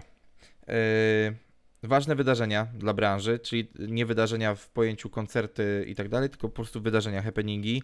E, What's happened? Ja tutaj What's wy-? E, tak, ja wy- wyznaczyłem takich pięć rzeczy, czyli jakby też umocnienie tendencji, która zaczęła się w poprzednim roku jeszcze, czyli e, nagrywanie przez duże stacje, czyli HBO, czyli Kanal Plus, e, relacji z koncertów. E, tak było w przypadku w tym roku Maty, Sobla, Leosi. W poprzednim roku tak było chyba z Problemem i z PZ-em, więc Mhm. gdzieś tutaj Były E, gdzieś ten trend, trend się pojawił. E, Osobiście nie podoba mi się forma wykonania tego, w sensie takim, że na przykład koncert dla Osi ogląda się trudno i po tym jak widziałem większość z trasy, no nie, nie czuć tam tej energii, w sensie nie, nie ma tego tam nie ma tego pierdolnięcia, które było na żywo, nie? W sensie gdybym zobaczył najpierw tą relację później chciał iść na koncert, to raczej ta relacja by mnie zniechęciła. A szczerze, po, po, po tej trasie uważam, że mega warto. Mega, mega, mega, więc jak tylko będziecie widzieli, że Leosia się gdzieś pojawi, to e, polecam sprawdzić. Na przykład właśnie Rap Stacja jest jednym z takich miejsc, w którym będzie można zobaczyć w przyszłym roku. Mm, Tak jest. Rzeczą, która też jest gdzieś zwią- związana z tymi mainstreamowymi artystami, który, o, który, o, których gadaliśmy dzisiaj, trochę mi chyba siadł głos, e, to jest właśnie współpraca na linii Leosia, CCC i Sprandi. E, CCC i Sprandi było sponsorem trasy i ro- robiło też wokół tego bardzo wiele fajnych akcji. Pojawił się legendarny Hulan Kobus, więc, więc mega fajna akcja. No oczywiście też jest tutaj e, w, w grę też chodzą no, ogromne pieniądze w tym wszystkim, więc tutaj no e, myślę, że to jest jeden z najlepszych roków w ogóle. Jest to jeden z najlepszych lat w branży rapowej, jeżeli chodzi o, o stawki reklamowe, jakie są i, i o to, jak, jak coraz bardziej różnorodne marki wchodzą. No i oczywiście tutaj puentą tych, tych marek jest y, no, McDonald's i Mata, nie? Tutaj chyba Jacek się zgodzisz, nie? Tak, mam to w ogóle jako pierwszy myślnik. Ja E, też, ale zacząłem od końca.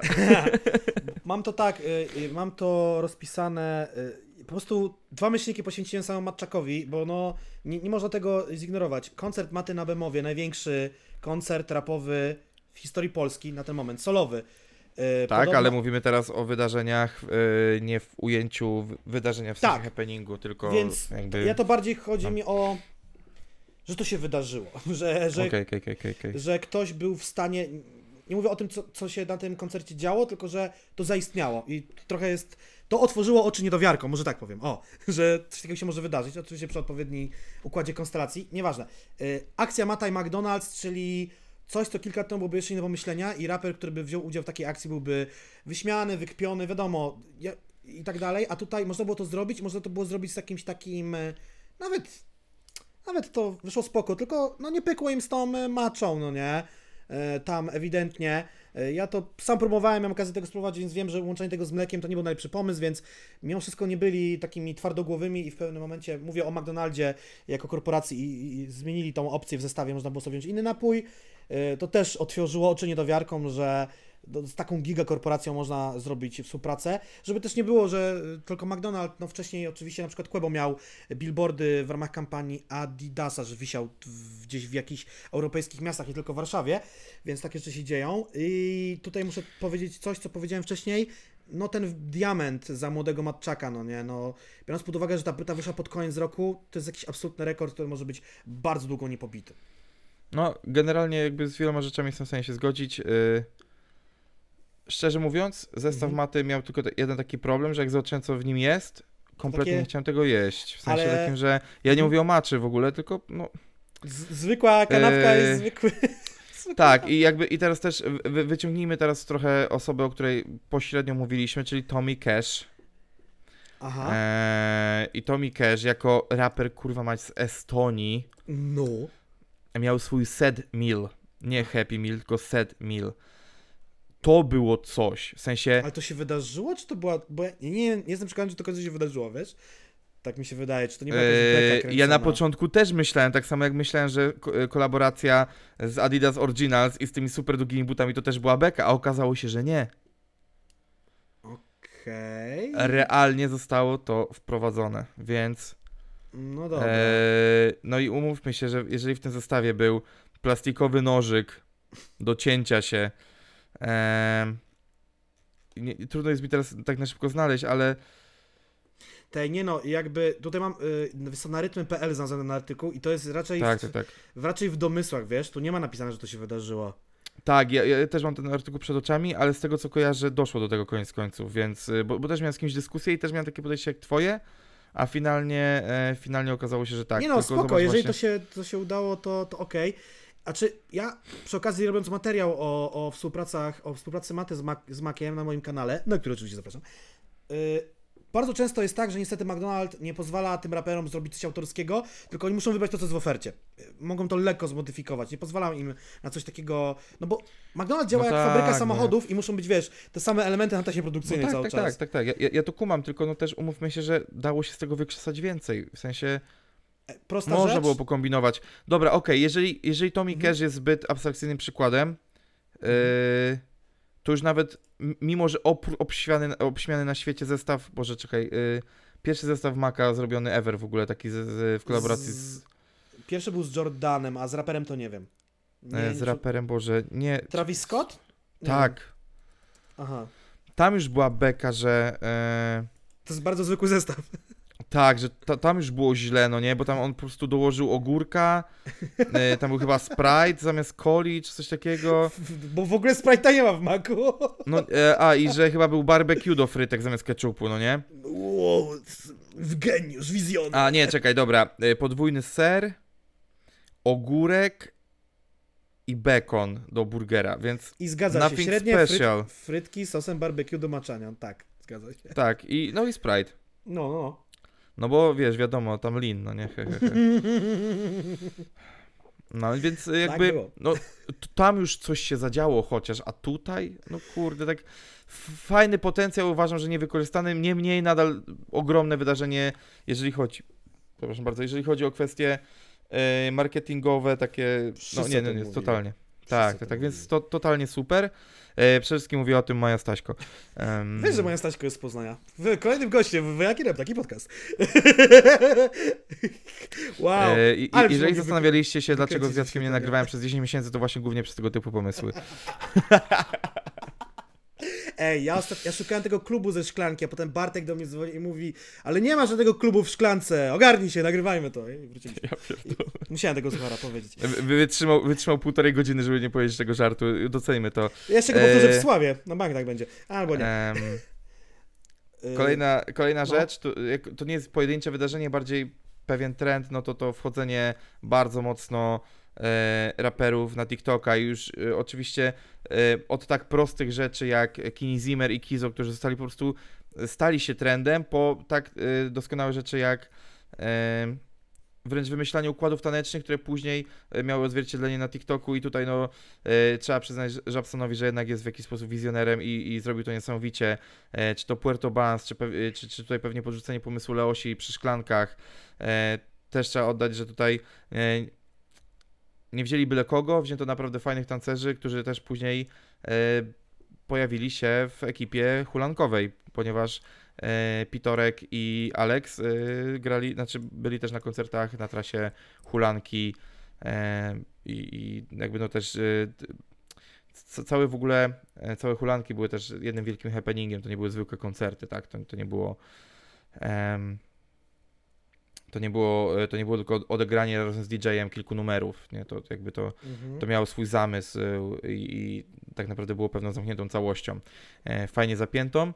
I tak naprawdę mógłbym to wrzucić jako wydarzenie po prostu roku, ale mam to wśród po prostu, mam to w następnym punkcie, który będziemy omawiali, więc e, myślę, że tam się bardziej, bardziej jeszcze tutaj wypowiem na ten temat, nie? Ja mam, ja mam podobny myślnik, o którym mówiłem wcześniej. W ogóle te rzeczy, wydarzenia ważne dla branży są mówione przeze mnie wcześniej. No TikTok realnie boostujący, pomagający raperom i, i, i jeżeli ktoś to dobrze sobie rozkmini, tylko też się troszeczkę obawiam, że będą albo już są robione piosenki, które mają być trendami na TikToku, ale też E, TikTok Myślę, że, może... myślę, że każda piosenka, która tak będzie robiona, nigdy nie będzie trendem na TikToku. TikTok Oby, jest tak, oby nie, no nie? E, TikTok jest tak niewdzięczną, w sensie inaczej, wiem, że w Stanach często tak się robi, są badania fokusowe, ja myślę, że w ogóle o tym już gadaliśmy kiedyś, dawno, dawno temu na podcaście, że są normalnie badania fokusowe, co siądzie, a co nie siądzie, Mhm. e, są jakieś snippety robione i tak dalej, git, ale myślę, że w polskim wydaniu na razie to jeszcze się nie wydarzy, w sensie słyszałem wiele numerów z Amfizbeny, Mhm. Które wydawały mi się, że siądą, a myślę, że myślę, że nie będzie tak, no nie? Okej. Mia, mia, miałem kilka tam refrenów, które na przykład y, uważałem, że siądą, ale no myślę, że, że nie, nie da się tego stworzyć. To musi wyjść naturalnie, no nie? Zobaczmy, że na przykład numer THC Yangigiego pojawił się nagle po, po trzech latach z powrotem jako wire. Tak, tak. No dokładnie o tym mówię i tam jest, tam jest w ogóle kilka przykładów y, takich rzeczy, które wracają. Dzisiaj, o właśnie, mo- mocna dygresja, Mhm. ale e, jest ten teraz taki trend, że y, śpiewa kobieta jestem prawdziwie wkurwiona, y, czy jestem prawdziwie wkurzona, to paranoja, tak, E, wiesz, co to jest? E, Wiesz, Magda co to jest? Gessler, e, tak? Tak, Magda Gessler tak. gdzieś pewnie o, z kuchennych rewolucji. tak, ale to są klejnuty z 2012 roku. O Boże, to, To jest, jest- dopiero Bo, wykopalisko. bo, bo w pewnym momencie zaczął mi to tak dzisiaj chodzić po głowie, że mówię, nie kurwa, ja to skądś znam. I, Wow, za, I wpisałem tekst i mówię, o kurwa, to jest Cezik jako klejnuty. wow. Ludzie, wyobrażacie sobie, jaki flip, jaki flip to zatoczyło? Prawie 10 lat. Po 10 latach coś stało się w dziwny sposób viralem na TikToku. Nikt nie jest w stanie przewidzieć, co będzie viralem na TikToku. Bo na przykład, okej, Puerto Banz stało się ogromnym hitem, był tam ten układ taneczny, ale czy on tak jakoś szczególnie siadł? Już bardziej szklanki, tak mam takie przebłyski, że było mnóstwo takich, wiesz, melanżowych Nie, nie tak, TikToków. nie, szkla, szklanki siadły totalnie i układem i wszystkim. Puerto Banz ogólnie siadło po prostu w mainstreamie jako numer, ale jako ten trend TikTokowy nie wybroniło się jakoś super, superowo, ale kizownik tańczący układ z Puerto Banz jest nadal dla mnie jednym, y, jednym z, z ładniejszych kliszy, jakie zapamiętałem z tego roku. To jest... e, Myśleliście, myśleliście, że są ambitne crossovery w filmach Marvela? Patrzcie na to. E, Tutaj mam dwa takie myślniki, które są do siebie podobne i pozwolę sobie powiedzieć na szybkości. E, No pojawiła się druga gala nagród hip-hopowych w polskim rapie, jakby nie było. I jest to jakieś wydarzenie. No, została zrobiona w, razem ze sponsorem i przez organizatorów Płock Hip Hop Festiwalu z większym pierdolnięciem. Polish Hip Hop Festiwalu. Polish Hip Hop Festiwalu z większym pierdolnięciem niż Popkillery. Zobaczymy, jak to się będzie rozwijało. To jeszcze było takie pandemiczne, nie była cała hala stulecia wypełniona, mogła zawsze być ludźmi. Koncerty... Ale znaczy jeszcze nie mogła być chyba cała. A, wtedy, może nawet nie mogła, okej. E, Koncerty z live bandem mi się podobały, Bartkowi chyba trochę mniej. Y, nie live bandem. To, A, była sorry, orkiestra. to była orkiestra I to jest, i to jest duża różnica. tak, no. I myślę, że, że dobrze zrobiony live band by tutaj bardziej siadł. Ta orkiestra nie do końca mi siadała, ale e, myślę, że od, e, inaczej. Jakby generalnie chuj w moje zdanie, w sensie i tak jakby ga, gadający człowiek czasami w internecie, czasami do ludzi prywatnie. Tak. E, ludziom, któ- e, których ewentualnie mogłoby to zainteresować, kiedyś to powiedziałem, więc jakby myślę, że koniec, nie, nie- będę się nad tym pastwił. Byłem na tym wydarzeniu, było świetnie. Myślę, że w ogóle gdzieś e, zdjęcie z tego wydarzenia nasze może pojawić się w tym wrzuć- materiale. Wrócić, wrzucić, bo jesteśmy sklerotykami i nikt tego z nas nie zrobi. Tak. Znaczy nie no, ja mam wrażenie, że u mnie na stories się pojawiło to zdjęcie. A, to dobrze, to dobrze. Tak, tak, tak. tak. E, I coś w związku z tym, co się wydarzyło, czego nie widziałem, a się dowiedziałem później. Pogodzenie się do tego i Boriksona, czyli zakopanie toporu wojennego po, po wielu latach, które dosyć było takie, nawet bym powiedział, wzruszające. I z tego się wydarzą jakieś rzeczy muzyczne. I chłopaki nawet pojechali razem na wypad do, do Amsterdamu, żeby pogadać pewnie o życiu i porobić może muzykę, po prostu pobyć. E, podobno już właśnie gdzieś na backstage'u hali w stolecie we Wrocławiu doszło do takiego przywitania, które jakby pokazało niektórym, że coś się dzieje. Te- Tego nie widziałem, słyszałem tylko o tym. No a potem był... Ale to potem powiem później, co się wydarzyło. Także taki myślnik tutaj mam. Tak jest. Dobrze, czyli możemy zamknąć jakby wydarzenia jako takie... I jeszcze, Em, dobra, to jeszcze jedną rzecz powiem. Okej, bo Na myślałem, że już... No. Supergrupa Ojo, y, która może dać przykład y, na robienie kolejnych supergrup, ale to, to jest trochę jak z tymi trendami na TikToku, że to się może nie udać zawsze, no nie? W sensie mimo zebrania kilku jakichś sławnych postaci, to się może nie udać. Zobaczymy, jak tam wytwórnie mniejsze i większe będą kombinowały. Może majorsi będą się coś takiego robić. Cholera tam wie. Mm. Dobrze. A więc teraz wydarzenia, ale w takim ujęciu koncerty, festiwale, które zrobiły wrażenie albo były w jakiś sposób przełomowe. True. I myślę, że za- zaczniemy od naszego ulubionego festiwalu, czyli Rap Stacja Pie- Fes- też mam pierwszy Festiwal. myślnik. Tak, i, i tutaj y, umówmy się, festiwal rapowy w Polsce nie jest niczym przełomowym. Oczywiście wszyscy wiecie, jakie mam zdanie na temat e, nazywania spędu z kilkoma raperami festiwalem. To nie są festiwale. Mówimy Mhm. rzeczywiście o dużych wydarzeniach, a przełomowe uważam, że po prostu gdy wszyscy dookoła mówili, że to się nie uda, że to nie wyjdzie, e, Waldi, którego serdecznie z tego miejsca pozdrawiam, zrobił to i zrobił to tak, jak. E, no, generalnie uważam, że w momencie, w którym. O, o, przypominam, na rap stacji praktycznie nie istniał zasięg telefoniczny z racji ilości ludzi, to jest raz. I trochę umiejscowienia w dołku, trochę, no Tak, to jest sława, ludzie, ale- to nie jest Warszawa, tak? ale mimo to cały internet był zajebany materiałami z tego. TikTok, ja uważam, że Płonął! ogóle przez, że przez trzy dni żył tylko tym. To, co się działo w tych takich momentach, a właśnie, żeby, żeby nie było, jeżeli naprawdę myśleliście, że to nie była przemyślana niespodzianka mata na tym, no kurwa mać, my wiedzieliśmy o tym 9 miesięcy wcześniej, 10 miesięcy wcześniej o tym macie, że, że to będzie, że to będzie w takiej formie i tak dalej, no jakby Tak, tak, tak. me, mega świetnie to było zrobione. Trochę no nie? to się chyba wydało, bo ja do tej pory nie rozumiem. Mata kręcił jakiś klip w sklepie spożywczym w Sławie, to z tego zrozumiałem. I, sprze- I sprzedawał płyty tam swoje Tak. na kasie. I ten klip do dzisiaj nie wyszedł, więc nie wiem, co tam się nie udało, zmienili koncepcję, I don't know. I don't Nie know. wiem, ale, ale Y- wiesz, no umówmy się, no też y, on był tam już w momencie, w którym raczej zaczynały się pierwsze koncerty, więc to nie było też tak, że każdy się dowiedział. Oczywiście gdzieś to zaczęło się rozchodzić, ludzie zaczęli domniemywać, ale no jakby, nie, nie wiem, czy powinniśmy, więc może nie będę mówił ilości ludzi, ale przy tak ogromnej ilości ludzi, którzy byli na tym festiwalu, ta informacja i tak nie mogła się zdążyć jakoś wielce roznieść, no nie? To Mhm. była ogromna niespodzianka. Próbuję znaleźć jakieś ładne porównanie, jak wyglądała rapstacja w Wolsztynie, a jak w Sławie. W sensie, Nie, no bez podjazdu, w ogóle jakby wiem, nawet czy my- nie, nie, nie, nie próbujmy tego robić. my, jak masz skrzynię biegów w samochodzie, my chyba z drugiego biegu na piąty bieg od razu rzuciliśmy, no nie? Jest to jest- niezdrowe, nie, nie, nie róbcie tak w autach, ale wiem o co chodzi, no. Wow, wow. Bo powiem wam, Tak. mi się wydaje, że scena old school była większa niż główna scena rapstacji w Olsztynie. Tak wam powiem. Tak, tak, tak, tak, tak. I- Nie no, no prze, przepiękny festiwal. Myślę, że oczywiście, żeby też tak nie kadzić cały czas, y, jest tam jeszcze wiele do zrobienia. Wiem, co jest zrobione w tym roku. Będzie lepiej, to, to, już wiem na, to, to, już wiemy na, to już wiemy na pewno, że będzie lepiej pod względem wielu kwestii organizacyjnych. Line-up będzie jeszcze lepszy. Yy, Ten line-up jeszcze nie jest zamknięty, tam cały czas szykują się jeszcze jakieś tematy, które mogą być yy, mocnymi niespodziankami, takimi, o których się nie ściło naprawdę wam, więc this shit is real, nie? Jakby ten festiwal naprawdę yy, trochę przez yy, myślę, że pewną asekurację, ostrożność ekipy z Płocka yy, no przebił się mocno. Mazury nigdy nie były za bardzo konkurencją, mimo że teraz tutaj są oczywiście robione podjazdy jako miejski hip-hop festiwal, jako Mazury hip-hop festiwal. No gdzieś tam te rzeczy się dzieją, próbują, ale umówmy się, że w tej części kraju i w tak pięknym otoczeniu też yy, w ogóle Tuż przyrody... nad jeziorem, tuż nad jeziorem. Bliżej się. Kurczę, no jest to, jest to niesamowity, jest to nie, niesamowity klimat i, i bardzo wam polecam. I nie chodzi w ogóle wcale o to, że kolegujemy się tutaj e, gdzieś z organizatorem i że ja też tam pracuję, Jacek też tam pracuje. Nie, nie chodzi w ogóle o to, bo e, prace są różne, po prostu czasami się po prostu idzie i pracuje gdzieś, a ja będąc tam po pierwszym dniu, w czwartek, gdzie nie, byłem tam jeszcze jakby stricte zawodowo, wiedziałem, że następnego lata chcę tam wrócić. I wiemy, wiem, wiem, że już wracam. Jacek też już wie, że tam będzie, więc y, no. A czyli mi się teraz przypomniało, jakie emocje towarzyszyły temu. Wyobraźcie sobie, że jest y, lipiec 2021 e, i, i, i z tego pandemicznego świata z Poznania, gdzie głównie siedziałem na chacie, trafiam do miejsca, gdzie e, jest, y, świeci słońce, jest jasno, jest mnóstwo ludzi zapomniałem o pandemii na 3 dni. Po prostu jakby jej nie było.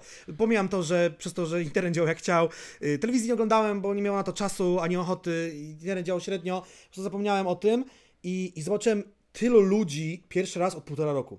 Tak, od marca Ta, 2020. to, to, to jest jedno, a dwa też zobacz, że wszyscy Było- naprawdę czuliśmy się tam bezpiecznie, komfortowo. Tak, E, i była ilość- mega pozytywna atmosfera taka, no nie? W, w ogóle ilość e, kilometrów, które ja przebyłem na nogach po tym festiwalu jest przerażająca i ilość ludźmi, z którymi Prawda. wchodziłem w najróżniejsze interakcje, bo umówmy się, że e, to była praca, ale to też był jeden wielki melanż. Kurwa mać, jakby jak przyjechałem tam w południe w czwartek, tak e, no melanż trwał i trwał i trwał i trwał. Po prostu były przerwy na jedzenie, były przerwy na drzemki i ten melanż tak naprawdę no Gdyby nie to, że byliśmy mówieni, że musimy jechać autem, pewnie byśmy siedzieli do wtorku czy do środy, no. Ja też musiałem wrócić do pracy, bo też, no, e, tu też ukłony no, w, w stronę moich tutaj pracodawców, że e, puścili, mnie, puścili mnie w tak gorącym okresie koncertowym też dla nas, e, że, że mogłem tam faktycznie być.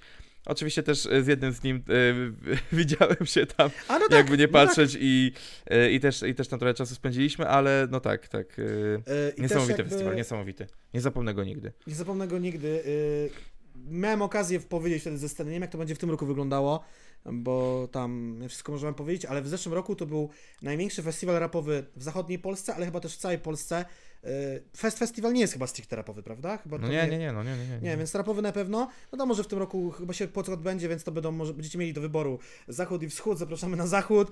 E, super też ekipa, jeżeli chodzi o, o, o to kwestie organizacyjne, to też ekipa jakby techniczno-organizacyjna, kurde. Znaczy, to, to, to tam jest mocny, mocny vibe, że familia, no nie? Zresztą Tak, no, tak, to, to tak. myślę, że na tajemnica, Oni przeżyli chyba tutaj, wszystko razem. Znaczy tak, ale to też żadna wielka tajemnica, że faktycznie organizator otacza się bardzo rodziną i przyjaciółmi, więc y, jest, to, jest to takim klimacie, że no, czu, czuć się tam, y, y, czu- można się tam czuć bardzo blisko ze wszystkimi, tak naprawdę, no. E, mimo, mimo tego, że wszyscy bluźniliśmy na siebie, była strasznie napięta atmosfera, krzyczeliśmy na siebie, nikt nie miał na siebie czasu i w ogóle to finał, e, finał na scenie Red Bulla razem z DJ-em 600V i, i wdrapywanie się po koszmarnie działającej drabinie na, na Jezu, nie DJ-kę. Tak, schododrabina taka, schododrabina. A jeszcze coś chciałem powiedzieć, że wielu artystów podkreślało, no też umówmy się, 2021 był jaki był, że to był ich najlepszy festiwal, czy tam koncert i tak dalej. Na przykład Paluch, yy, nic dziwnego, tam naprawdę ludzie byli te spra- spragnieni tego. Pierwszego dnia zawsze na Rapstacji jest burza. Ja pierdolę, od zawsze. Ja jestem na każdej, byłem na każdej edycji Rapstacji, najpierw Wolsztyn, potem Sławy. Yy, I zawsze jest burza i koncerty na przykład Reto grającego w deszczu, czy ta Słon grał Ojo. na końcówce deszczu, Ojo w deszczu, Reto w deszczu, No kartki w deszczu też grał. jakieś niesamowite w Spóźniony. ogóle zdjęcia i wideo mam z tych, z tych wszystkich nagrań. Twardo ludzie stali i bawili się na, na plaży i nie było Nie, miękkiej no. gry, nie było miękkiej Momen, moment, w którym Słoń e, kończy swój koncert utworem Amigos Forever. gry. Mhm, E, do, do mhm. odnalezienia u mnie na stories wyróżnionych. E, pie, piękny motyw, piękny motyw. E, czyli teraz tak, powiedzieliśmy o Polish Hip Hop Awards, powiedzieliśmy o Rapstacji. Ja myślę, że trzeba tutaj też wyróżnić trzy trasy koncertowe, Tak. czyli e, Ziomalski Mixtape Tour, Mhm. E, Hulanki Tour i jeszcze 5 minut. To e, oczywiście wiem, że też była trasa Sobla i tak dalej. Tu też y, wcześniej tego nie wtrąciłem, ale ja też So- Sobla pojmuję troszeczkę już w kategorii mainstreamowego artysty, nie do końca rapo, rapera. Więc ja też go gdzieś tutaj y, nie wyróżniam. Poza tym też, no kurwa, no jest to moje subiektywne. Nie, nie, nie muszę go lubić, nie muszę go wyróżniać. E, Zdecydowanie tutaj y, no hulanki tour y, rozjebały, bo tak naprawdę umówmy się, że w ciągu tam e, pierwszej półtorej, go, pierwszej półtorej godziny poszła większość biletów na wszystkie koncerty, które były z pierwszego rzutu. E, później obok w Warszawie, na przykład obok koncertów Progresji, do, dorzucony był jeszcze Torwar, który de facto już w pewnym momencie był praktycznie wyprzedany, a jeszcze udało się do, jakby e, dorzucić kolejną pulę biletów, także e, na dzień przed koncertem chyba on został totalnie wyprzedany. Była to maksymalna pandemiczna pojemność tej hali. Jakby nie zawsze to się zdarza, a mimo to są ogłoszone soldauty na tym torwarze, e, więc e, tym bardziej tutaj E, trzeba to docenić. Wiele miast granych było podwójnie, jak na przykład Gdańsk, czy Kraków, czy Wrocław. W Katowicach też był to przeogromny koncert, też niesamowicie ciekawym miejscu, które po raz pierwszy gościło w ogóle jakikolwiek koncert u siebie. Nie, nie był to mm. MCEK, więc, okay. więc, więc, te, więc też ciekawie. Kurczę, no niesamowita trasa. Pierwsza trasa w Polsce w rapie, jeżeli chodzi o to, że pojawili się tancerze, E, to było show, no nie? To, tak, tak, tak. To jest coś, Jakby... czego no, nie było. Uwierzcie mi, rzadko to się zdarza w polskim rapie, myślę, że praktycznie wcale. Tutaj akurat problem Soku gdzieś, e, gdzieś tutaj, czy, czy chociażby e, już od jakiegoś czasu Ojo.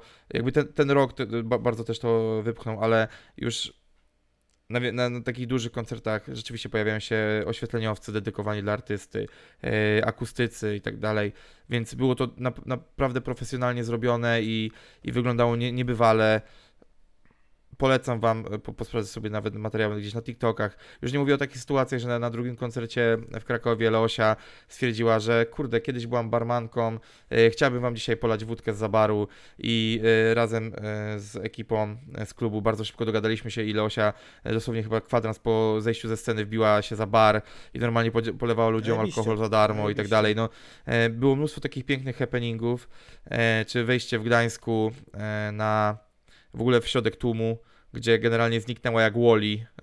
No tak, bo Leosia no, z niskiego wzrostu, więc tam tłumią Tak, tak, tak. Co, co jeszcze było takiego podczas tej trasy? Bo jeszcze było kilka takich jakichś e, akcji. No dobra, już nie będę się rozwodził, no, ale było kilka na Torwarze chociażby strzałów. goście, tak? Czyli Mata, czyli tak, tak, Oliwka tak, tak Brazil. Tak. Kto tam jeszcze się powiem? No sam Żaba oczywiście. E, ciekawostka e, co do e, tego, kto był hypemanem e, Janusza Walczuka w kominiarce. Proszę bardzo. I kochani, był to Mata. E, Mata miał w ogóle ze sobą trzy kominiarki, bo do końca nie wiedział, która go zakryje najlepiej i testowaliśmy to na próbach, e, bo w ogóle e, koncert na Torwarze i prace nad nim zaczęły się w ogóle już wcześniej rano i... Poważna no, produkcja. Tak, to... mój anturaż na przykład tam pozostawił wiele do życzenia, ponieważ był kacowym anturażem po... A, to piękna historia e... jest. A, tak, ale myślę że, my, myślę, że nie będę jej tutaj upubliczniał mimo wszystko. E... No tak, y, możecie sobie zobaczyć w ogóle właśnie też na, na Kanal Plus materiał backstage'owy, jak, jak wyglądały te próby, tam jest też kilka wypowiedzi właśnie e, Janusza, czy, czy Żaby, czy Leosi, Mai Janowskiej e, na temat, na temat tej trasy i wszystkiego. No niesamowicie ogromne wydarzenie, e, ta trasa też jest jakby nominowana do bestsellerów Empiku tegorocznych, więc jest, jest to już oficjalna informacja, która pojawiła się kilka dni temu, więc tutaj gdzieś możecie, możecie sobie to obadać. E, no i e, no, tak jak wcześniej wspominałem, trasa właśnie e, Żaby, czyli Ziomalski Mixtape Tour. Bardzo długa trasa, trwająca tak naprawdę chyba od początku, nie, od końca czerwca do połowy września, praktycznie weekend w weekend. Też już zdarzały się miasta, tak jak na przykład Kraków, gdzie to były dwa koncerty jednego dnia, więc no nie, nie, niesamowicie, niesamowicie fajna trasa. O tym już wspominałem wcześniej, więc też tutaj się nie będę rozwodził. Myślę, że myślę, że jest warto czekać teraz na jakąś, na, na jakąś następną trasę, to jest żabą, a, a te informacje też pewnie będą niedługo gdzieś się pojawiały, więc tutaj y, warto śledzić. No i Król Lata i jego jeszcze 5 minut tour. E, tu też już wypowiedziałem się, jak ta trasa wyglądała, ale też chciałbym to podkreślić, że no, niesamowita trasa. Ta trasa jeszcze trwa, po, ponieważ ta trasa będzie chyba trwała do połowy kwietnia. Nieco trudniej jest ją teraz wykonać, bo zmieniły się też nieco obostrzenia pod koniec grudnia, więc nie wszystkie podmioty, czy to prywatne, czy na przykład jakieś e, e, centra kultury w mniejszych miejscowościach chcą się podejmować tego, e, tego ryzyka, ale no, część tych koncertów się odbywa, a tutaj akurat Kizownik dość dobrze mm, dość dobrze informuje tutaj na swoich stories, więc więc możecie śledzić i też taki apel, który notabene on ostatnio uskutecznił, który mi się przypomniał, to, mhm. że koncert nie, y, zostaje odwołany, to nie jest wina artysty bardzo często, to jest jedna rzecz. Mhm. Druga rzecz, żadne wydarzenie wokół artysty nie, nie, nie powinno być pretekstem do tego, żeby nazywać go kurwą, chujem i wyzywać go w socialach, więc e, pamiętajcie o tym, że przy koncertach pracuje bardzo wiele podmiotów i bardzo często nawet nas jako organizatorów to nie jest wina, po prostu, bo na przykład e, to jest akurat historia z Olsztyna. W Olsztynie jest obiekt, który należy do miasta. Miasto po prostu nie wyraża zgody na robienie e, w warunkach, w których nadal można robić koncerty, bo ja pragnę przypomnieć, że nadal można legalnie robić koncerty, tylko kurwa szczepcie się, bo nie, nie ma koncertów dla antyszczepów. E, No. to, jest, to, to jest bardzo ważna rzecz. Jeżeli jesteś antyszczepem, to może nie przychodzi na żaden koncert. W sensie nie, nie musisz, nie, nie jesteś mi do niczego potrzebny. W sensie ja, ja też nie chcę, żeby tacy ludzie chodzili na, chodzili na jakiekolwiek wydarzenia. Do kina i nigdzie. Są w Y, mniejszości, ale zachowują się jakby byli w większości. Tak powiem. Tak, jakby je- je- jest, jesteście niepotrzebni nam w tym momencie. Nie? W sensie oczywiście wyłączam z tego ludzi, którzy są chorzy, nie mogą. mogą. z jakiegoś powodu. Tak, wiadomo, no nikt nie jest idiotą. Jeżeli nie możesz, no to nie zaszczepisz się po prostu. No wiadomo, A, ale i jeżeli tak jesteś po prostu jeżeli jesteś po prostu debilem, no to trudno, no nie?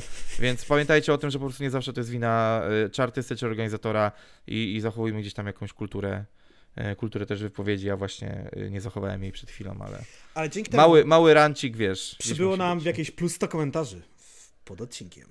Zrobiliśmy to. Ja myślę, ja myślę, że jak będzie 100 wyświetleń, to będzie dobrze, więc... O, yeah. E, moi drodzy, wracałem po krótkiej przerwie. Zrobiliśmy sobie przerwę techniczną. Jak się okazało, wywaliło mi nagrywanie, które prawdopodobnie się nie zapisało, więc e, Bartek powiedział chyba w prywatnej rozmowie, że 13 odcinek może być pechowy i oczywiście jest, ale na szczęście Tak. mamy audio. Mam taką nadzieję. Ale wróćmy do koncertów. Tak, tak. Koncert Maty wydarzył się na Bemowie w tym roku. Yy, największy solowy koncert polskiego rapera w dziejach, no to wychodzi. Yy, lotnisko Bemowo, scena główna, scena boczna, zaproszeni goście, w tym Quebona Fajda, Malik Montana, yy, bodajże Young Leosia, White. Oliwka. In... Nie, oliwki nie Oliwka było. była- Nie, czekaj, y, po- pojebało mi. tak, wiele, wiele innych y, person nam się pojawiło. Y, Jakaś tam piętrowa scena. E, Ten koncert został omówiony przez wiele osób, były relacje, tam byli tam wszyscy. Celebryci, youtuberzy, nie wiem, pewnie coś politycy, muzycy, inni raperzy, no dosłownie wszyscy. E, Scena była jakaś tam piętrowa, były narzekania, że spodziewali się ludzie w sumie nie wiadomo czego. I było trochę też narzekań, że Matczak miał problemy z kontaktem z publicznością, ale no dużo on tych koncertów w życiu nie zagrał, powiem tak.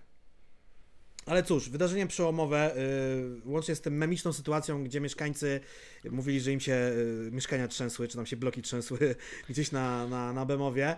Wydarzyło się to, tam też były współprace, tak, z, rozumiem, z food truckami, z jakimiś tam innymi e, firmami. No tam z, też chyba było Sprandy właśnie i CCC. Okej.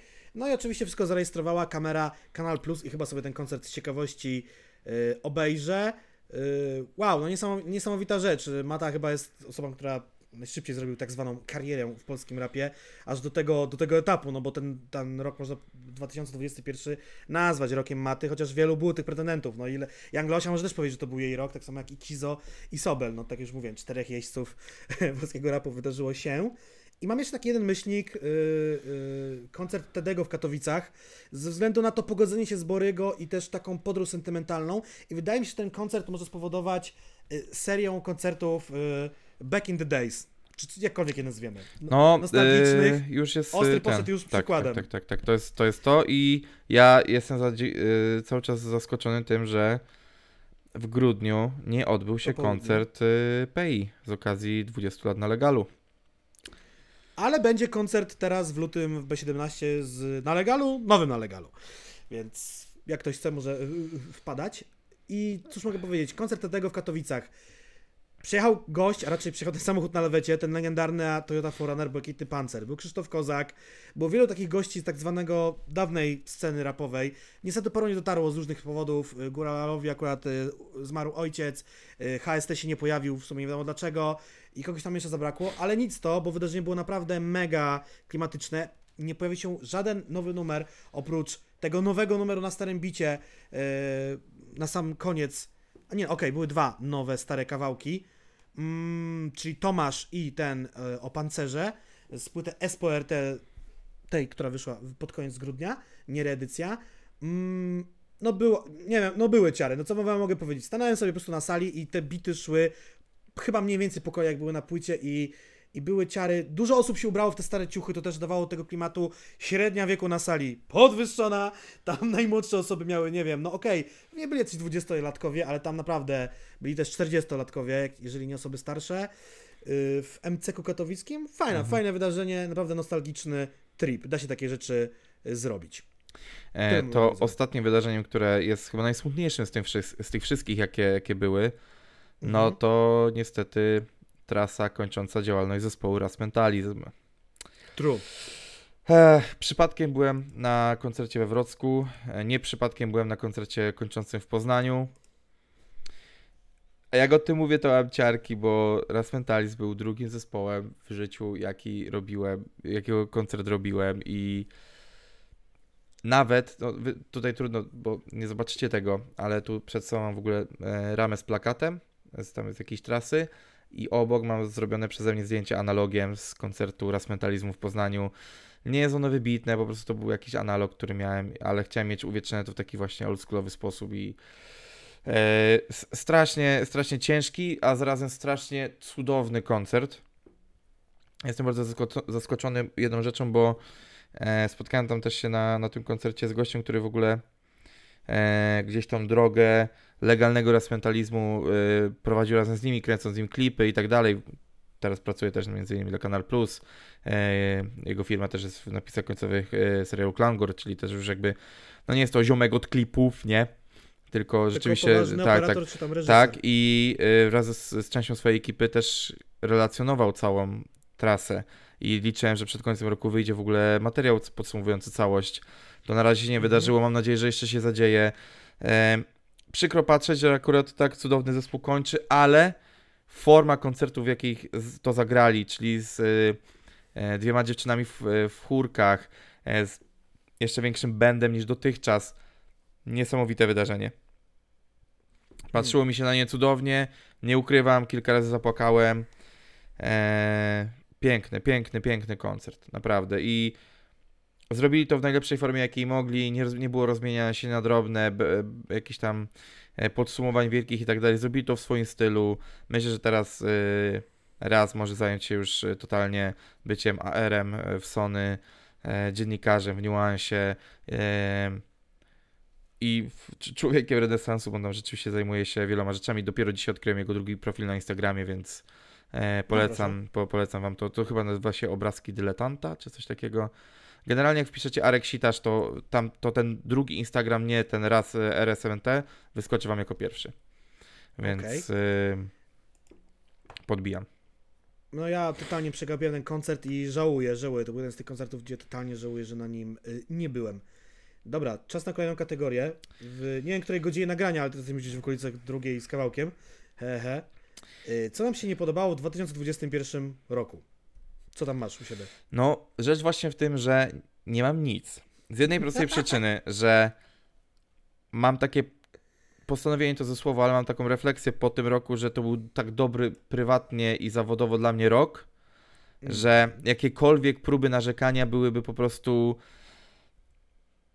niesprawiedliwe wobec siebie samego i wobec tego co udało mi się zrobić, nie, nie, nie co udało mi się zrobić, co zrobiłem. Udało to zrzucanie na los tego, że coś mhm. się udało. Nie, po prostu to, co zrobiłem w tym roku zawodowo i prywatnie było e, cudowne i, i nie będę narzekał nawet na płyty, na wydarzenie rapowe, na nic.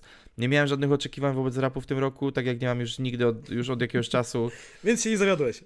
Tak, więc też nie miałem się czym zawieść. Może były rzeczy, które mi się nie podobały ale to myślę, że to były tak błahe rzeczy i tak nieznaczące. Zresztą yy, ostatnie lata pandemii pokazują nam, jak bardzo też odpuszczamy wiele e, rzeczy, które nam się nie podobały, jak odpuszczamy wiele dram, wiele fuck-upów, wiele jakichś takich historii yy, influencersko-ludzkich. cały czas kurwa dajemy się ruchać PiSowi, więc jakby myślę, że Myślę, że dalsze narzekanie i mówienie, że coś mi się nie podobało, będzie po prostu egoistyczne i, i małostkowe. Więc y, to taki statemencik tylko. Ja mam trzy rzeczy, takie, co mi się bardziej nie podobały, niż są były jakimś totalnym y, złem i dramatem, ale i takie by się może znalazły. E, płyt jest za dużo, moim zdaniem. E, ogólnie i też mi chodzi o to, że raperzy potrafią wydawać po dwie, trzy płyty rocznie, co powoduje, że y, człowiek się w tym gubi i ta treść się rozrzedza coraz bardziej. Yy, paradoksalnie ci najwięksi nie muszą wydawać dwóch, trzech płyt rocznie. Mogliby, ale nie muszą. Yy, wiem, że dyrektor Spotify w jakiejś wypowiedzi powiedział, że. Yy, wypowiedzi powiedział. Wypowiedział się, że jeżeli artyści narzekają na niskie zarobki ze streamingu, powinni wydać więcej muzyki, no bo takie mamy czasy. Okej, okay, ale chyba tutaj bardziej chodziło o single niż o płyty. Um, i tutaj mam też taki myślnik, sobie pisałem, że y, powinni raperzy iść w jakość, a nie ilość, bo wszystko jest na dobrym poziomie, naprawdę. Jest mnóstwo albumów z tego roku, kiedy przygotowywałem się do tego podsumowania i leciałem tą listę na Rap Geniusie, bo to jest jedyne chyba sensowne miejsce z taką listą. E, chyba, podkreślam. No to patrzę, no ten album był dobry, ten też był dobry i ta, ta dobrość panuje, tak, że już poziom produkcyjny tych krążków, z wyjątkiem Sentino, który nadal to miksuje chyba, nie wiem, na tosterze i wjechał na taki poziom, wszystko jest dobre, poprawne, ale brakuje czasem ciekawych linijek i pomysłów, ale może dzięki temu decydują te, te trafne. I No wiesz, myślnik- w tym roku nie było Mhm. nowej płyty dwóch sławów, więc ciężko o dobre linijki, tak wiesz, w No. takim jed- zero-jedynkowym ujęciu. z jednego ujęciu, ale będzie w tym roku. Przepaść, myślnik drugi mam taki, przepaść pomiędzy topem polskiej sceny rapowej, a tak zwaną klasą średnią i niższą w rapie jest y, ogromna. I moim zdaniem mm, problemik mamy taki, to mi się nie podobało właśnie, że top potrafi się ogarnąć i robić fajne rzeczy, a ta klasa średnia i, i niższa nie potrafi promować swojej muzyki, bo tamta dobra muzyka jest. To, I to, nie no, jest moje, to nie jest moje takie kopanie na siłę szpadlem, że a znajdźmy tą jedną pieczareczkę na tym oborniku, tylko naprawdę tam są fajne rzeczy, które wymagają czasem autopromocji, zaangażowania się, wyjścia na ten cholerny ting-tong, na to Instastory, tego Instagrama do ludzi i zrobienia czegoś więcej, żeby tą swoją muzykę wypromować, a nie całe życie narzekać, że no robię fajną muzykę, ale nikt mnie nie słucha. No, tak nie to, trochę coś w tym jest, ale myślę, że e, takie rozwarstwienie ma też. E, to rozwarstwienie wynika z e, samej muzyki, co z tego, że po prostu świat ma tendencję do rozwarstwiania się i do wydzielania Mhm. strefy po prostu, wiesz, bo to też ekonomicznie jest uwarunkowane, że jest jakby to rozwarstwienie jest coraz większe na świecie. Więc też e, myślę, że po prostu jako społeczeństwo rozwarstwiamy się w jakiś, wiesz, na, na, na dwie skrajne tutaj jakieś sytuacje i nies- niestety to jest po prostu jakieś pokłosie bardziej tego, nie, nie, nie, nie, nie, nie, dawał, nie dawałbym takiej bezpośredniej korelacji samej muzycznej, tylko że niestety świat zmierza w taką stronę. W ogóle y, y, ta druga część nagrania po, po tej przerwie technicznej zrobiła się jakaś, jakaś strasznie... Mm, Poważna? tak, tak, tak. Ja też wjechałem na te poważne tony z tym e, narzekaniem, więc Ale będziemy śmieszkowali, bo będzie śmieszny tam za dwa, za dwie tam czy coś. Myślniki będzie śmieszny, śmieszna rzecz. Yy, mam jeszcze taki myślnik, że no to jest moja, moja rzecz. Nie podoba mi się to, że raperzy idą tych walk freakfightowych, ale widocznie tak trzeba dywersyfikować swoje yy, przychody i, i tak to już będzie wyglądało. Tych yy, federacji czy w, w gal robi się też coraz więcej. W sensie dowiedziałem jakiejś kolejnej. Ech, po, pozdrawiamy, pozdrawiamy Słowika i Najmana. I sobotę. I A tak, bo on chyba właśnie- Będzie walczył. Ach, no dobrze, czyli, czyli przechodzimy do podpunktu, co przegapiliśmy w zeszłym roku. Tak, tak, to, to, to, To ja, ja za- ten podpunkt. Tak, a mogę zacząć, bo w sumie mam, mam szybko i krótko. Wszystko, co przegapiłem, już słyszeliście wcześniej, czyli na przykład płyta maty, płyta sobla, trochę. W sensie takim, że, że to były rzeczy, które po prostu mo- może nie tyle, co przegapiłem, co odpuściłem. Bo Mhm. wydaje mi się, że i tak na ilość pracy i ilość też y, różnych innych ciekawych zajęć w miarę gdzieś tam jeszcze śledzę rzeczy i na przykład dzięki temu nie uciekają mi takie rzeczy jak Kosa czy Hałastra, bo, bo te, tego byłoby faktycznie szkoda, ale też y, na wiele rzeczy po prostu nie mam czasu, więc celowo trochę je przegapiam, to tak z mojej strony. Okej. Y, U mnie głównie ten myślnik y, powstał przez koncerty, bo tak jak wspominałeś, pożegnana trasa raz mentalizmu, nie mam pojęcia, dlaczego nie poszedłem na ten koncert. Wiem, że kilka wydarzeń, które chciałem bardzo zobaczyć, nałożyło mi się albo na rapstację, albo na koncert Tedego, który był w, ten w Katowicach, więc... Te, y, te, przez- wydarzenia, te wydarzenia dzieliły jakieś 4 miesiące, co kurwa robiłeś przez 4 miesiące, nie. kurwa. Raz mentalizm i inna sprawa. Wiem, że koncert Unda Dasea, który chciałem zobaczyć w Poznaniu, był podczas rapstacji. Mm, Young Leosi też nie zobaczyłem z jakiegoś powodu. Albo byłem w pracy, albo nie mogłem być w Poznaniu. Leosi chyba przegapiłem przez tego. I żałuję, że nie pojechałem na koncert Maty na Bemowie, no bo to jednak było wydarzenie, które może się bardzo, bardzo długi czas nie powtórzyć. No i nie kupiłem szklanek wersji limitowanej ze szklankami. Debil ze mnie. No niestety. Będę musiał kupić resellerów teraz, no ale drogo. I, i, I tutaj, i tutaj, słuchajcie, nie czekajcie z tymi limitowanymi rzeczami. Ja wiem, że bardzo często nadużywane jest nasze, e, nasze zaufanie przez różnych sprzedawców muzyki, gdy mówią, że to jest limitowane, a potem przez rok to się nie sprzedaje, ale niestety coraz częściej te limitowane rzeczy się sprzedają. Ja teraz kupiłem Hotel Mafia 2 w wersji tej, e, która została, bo ta wersja z czapką zimową i też szczoteczką do zębów się wyprzedała. Żałuję, bo bym chciał mieć czapkę i szczoteczkę. tak jak szklanki chciałbym mieć. Nie, to ja na przykład jestem totalnie po drugiej stronie. Mhm. Przestałem kolekcjonować rzeczy, w sensie nie chcę kolekcjonować rzeczy. Em, Myślenie o tym, żeby mieć. Znaczy, poza tym też tak, no, po chuj mi czapka. Znaczy, na- nawet jakbym był ultrasem SBM-u, to po chuj mi czapka. I w sensie taki, Gadżet, gadżet. No tak ale, jakoś. ale z płytami, ja właśnie z płytami idę w drugą stronę, teraz poszedłem jeszcze w winyle i, i wiem, że to się, to się skończy tym, że trzeba będzie kupować specjalne jakieś meble do tego i tak dalej.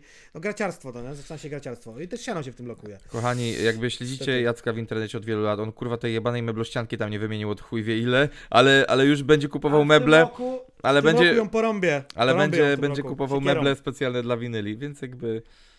E, Tak, bo nie, myślałem, myślałem o całym narożniku pod płyty stricte, no nie? Sprawdzałem ceny, no trochę to kosztuje. D- w ogóle dedykowane meble, nie takie, że IKEA, y, bo nie chcę mieć takich IKEA-owych, bo mam okna tutaj, przez co będą się wypalały okładki i tak dalej, więc to już mam, ja mam to kurwa przemyślane. Przemyślałem to. Niesamowite to jest. Y, tak dawno nie gadałem z Jackiem, a to nam nic się nie zmieniło. Niebywałe. Em, dobrze, czyli możemy przejść do, Punkt kolejny. do najśmiesznego, do, do najbardziej śmiesznego punktu ze wszystkich. Czyli jak bardzo nie sprawdziły się nasze przewidywania z zeszłego roku. I I w tym możecie wyłączyć ten podcast, bo jak widać, my nic nie wiemy po prostu. Tak, na, na szczęście dlatego tak długo to trwa. Powiem wam tak krótko. Ja z tego co, bo obejrzałem sobie to, e, wymieniłem kilka takich rzeczy. Na przykład to, że w końcu, znaczy o to obaj powiedzieliśmy chyba, że liczymy, że w końcu płyta Eldo wyjdzie. Bo miała wyjść. Tak. I miała wyjść płyta z Juskiem i dwie nie wyszły, także super. Tak, więcej nie sprawdziłem. Za to po drugiej stronie szali jest Michel Trapper, który wydał dwie albo trzy rzeczy, a ja a każdą zapomniałem sprawdzić, więc e, to muszę w ogóle nadrobić koniec końców. Okej. E, na szczęście wyszło ASP, Aviego i Lujego, a my tam zapowiadaliśmy, że wiemy, że coś się szykuje i faktycznie wyszło i tak jak już mówiłem, płyta cudowna. Koniec końców nie sprawdziłem płyty Carvana, ale do tego, że reszta singli mi w ogóle nie siadła, więc odpuściłem. I podobnie było z rewolucją romantyczną BDS-a. Zapowiadałem, że będę to sprawdzał, ale już po, w pewnym momencie było tak tego dużo, a to w ogóle był sam początek roku, że też po prostu stwierdziłem, że chyba to nie jest to. Z kolejnych rzeczy, które miały być i których nie było. I, I to już nie jest w ogóle kurwa śmieszne. W sensie robienie memów z tego w necie już mnie kompletnie nie śmieszy, bo w momencie, w którym wam wspominałem o tym, że e, będzie e, płyta Kubana, Mhm. na nie wiem, nie wiem, kto już na nią czeka, aczkolwiek Hot 60 Challenge trochę e, podbiło to oczekiwanie i tam lekko serduszko pewnie komuś Zabiło. zabiło szybciej. Ale gdy wam o tym mówiłem, ja już miałem część trasy zabukowanej Kubana. I byłem już po słowie z bookerami i tam rzeczy się działy.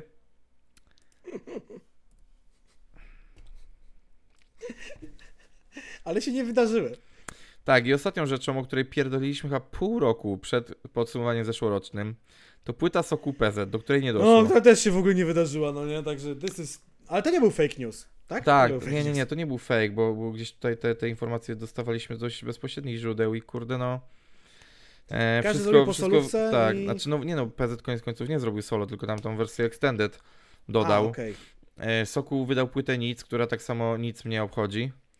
E, Wiedziałem, że to powiesz. no nie no, kurwa mać. E, Znaczy, singiel ten, ten, ten, ten jednorożec. jest bardzo łatwy do zrobienia. No tak, tak, nie no, singiel jednorożec i ten jeszcze jeden, który wyszedł chyba z Sariusem, czy z kimś tam. Nie, nie, nie, w ogóle rzeczy, które pojawiały się przed, były tak irytujące, że sprawdziłem tą płytę w, w jakiejś Mhm. trasie i nie zostawiła we mnie nic, dosłownie nic. No dlatego się tak nazywa. To może taki jest plan.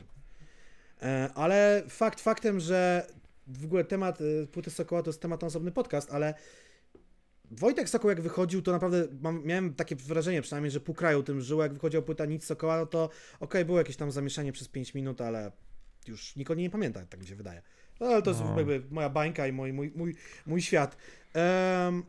I jak sprawdziły się nasze przewidywania? Raczej nie sprawdziły się.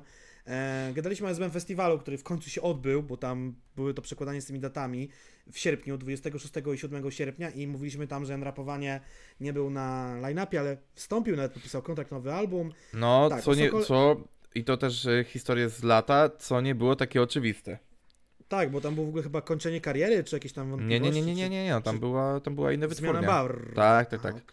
Więc e, Okej, okej, okej. Solar musiał ewidentnie tutaj wyłożyć kwo- konkretną kwotę i by the way, bardzo fajna promocja nowej płyty Janka. Podoba mi się. Tak, muszę, muszę się na drop limitowany złapać. Tak, o płycie Sokoła Pioseta powiedziałeś, o albumie Nic. y, To ja tylko dodam, że też liczę na coś więcej. Płyta jest taka średnio, ona przez ok, ale no, na- fajny jest ten koncept tego numeru, kiedy opowiada o tym, że prasa napisała, że było tak na afterze, było zupełnie inaczej. To jest jakaś tam komedia omyłek. Jest tam jakieś tam parę takich utworów, ale to do Wojtka Sokoła się nie umywa. Mm, I ja mam taką ciekawostkę. W pierwszej godzinie i 18 minucie, 40 sekundzie tamtego podcastu mówię, że albo rapu będzie mniej, albo to wszystko pierdolnie i powiedziałem to rok przed Solarem, więc y, tylko on jest wizjonerem. No bo Solar powiedział taki, taki tutaj y, tweet, że mój typ na 2022 polski hip-hop wchodzi w ostatnią fazę 10-letniej hossy, którą w 2023 zakończą youtuberzy na spółę z TikTokiem. Od 2024 zaczynamy od nowa. Pożyjemy, zobaczymy. Obawiam się, że ten pociąg rozpędzony się nie zatrzyma. No nie, to jakby patrząc na przykład na, na to, co się dzieje w zagranicznej muzyce, jak na przykład chociażby wygląda e, bardzo szokujący, szokujący tegoroczny line-up Coachelli, Mhm. y, The Winter is Coming.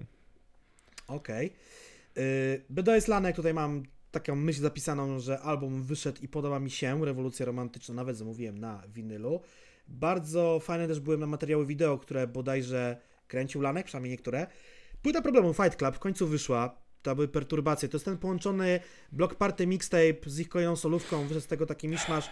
Mnóstwo gości, kawałki są słabe, ogólnie mi się oceniam tą płytę jako chyba najsłabszą problemu ever wydaną. E, To prawda, to prawda. a dwa sławy, a dwa sławy nie wyszły wiedzą w tym roku dopiero. A za to Mielski nie Znaczy, ja, myśl, ja myślę, że aktualnie y, w momencie, w którym wy to oglądacie, to już jest płyta dwusłowu, bo to chyba właśnie 21 jakoś y, stycznia, nie?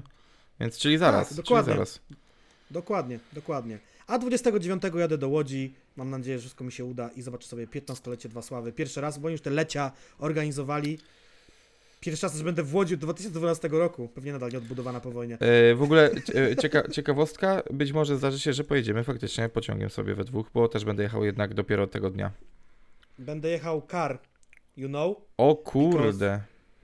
Because y, stwierdziłem, że nie opłaca mi się noclegować. Znaczy, No tak, tak. Pociąg plus nocleg równa się wynajęcie samochodu i powrót do Poznania, no nie? Znalazłem akurat taką firmkę, co mi się to uda zorganizować z jakąś, no nie małą kwotę, ale sensowną. Nie Dobrze, czuję się zaproszony jako pasażer tej, tej Oczywiście, podróży. że tak. Oczywiście, że tak. Dobrze. Będzie, ta, ko, ko, koszta będą mniejsze.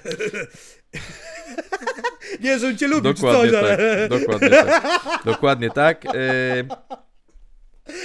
Ostatni podpunkt. tak, ciekawa klamra. Przedos- nie, e, przed- nie przedostatni. Ciekawa Przedostatni. klamra co do tego, co powiedziałem chwilę wcześniej. Na co czekamy w, tym roku i co przewidujemy. E, gdybyśmy nagrali to wcześniej, kiedy chcieliśmy nagrać, to pewnie wam tutaj coś enigmatycz- e, enigmatycznego mówił o Amphizbenie, że to przewiduje. No ale to już jest jakby Mhm. fakt, więc y, tam jeszcze sporo, sporo dobrych rzeczy nas czeka, więc jakby warto śledzić.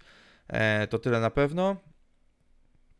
Ogólnie za Ja bardzo mam- na nic już nie czekam. W sensie takim, że nie czekam na nic, bo niczego nie oczekuję i wolę się chyba miło zaskakiwać, tak jak na przykład. Y, tak jak na przykład y, Ojo w zeszłym roku, więc y, Mhm. Tutaj już, już nie chcę ferować żadnych wyroków, też ostatnio troszeczkę jest inaczej. Wiem o tylu różnych premierach, o których chciałbym Mhm. powiedzieć, ale no niestety nie mogę, bo O, to tak, to tak, no. je- jest trochę takich rzeczy, które chciałbym gdzieś tam, o których chciałbym powiedzieć, no ale no niestety, e, niestety no może być o to trudno. Na pewno czekam, ale to też już czekam na zasadzie takiej, że czekam na odbiór ty, y, tych rzeczy, ale też na, też, też jeszcze w tym miesiącu wyjdzie płyta Szymiego Szymsa Brzydkie.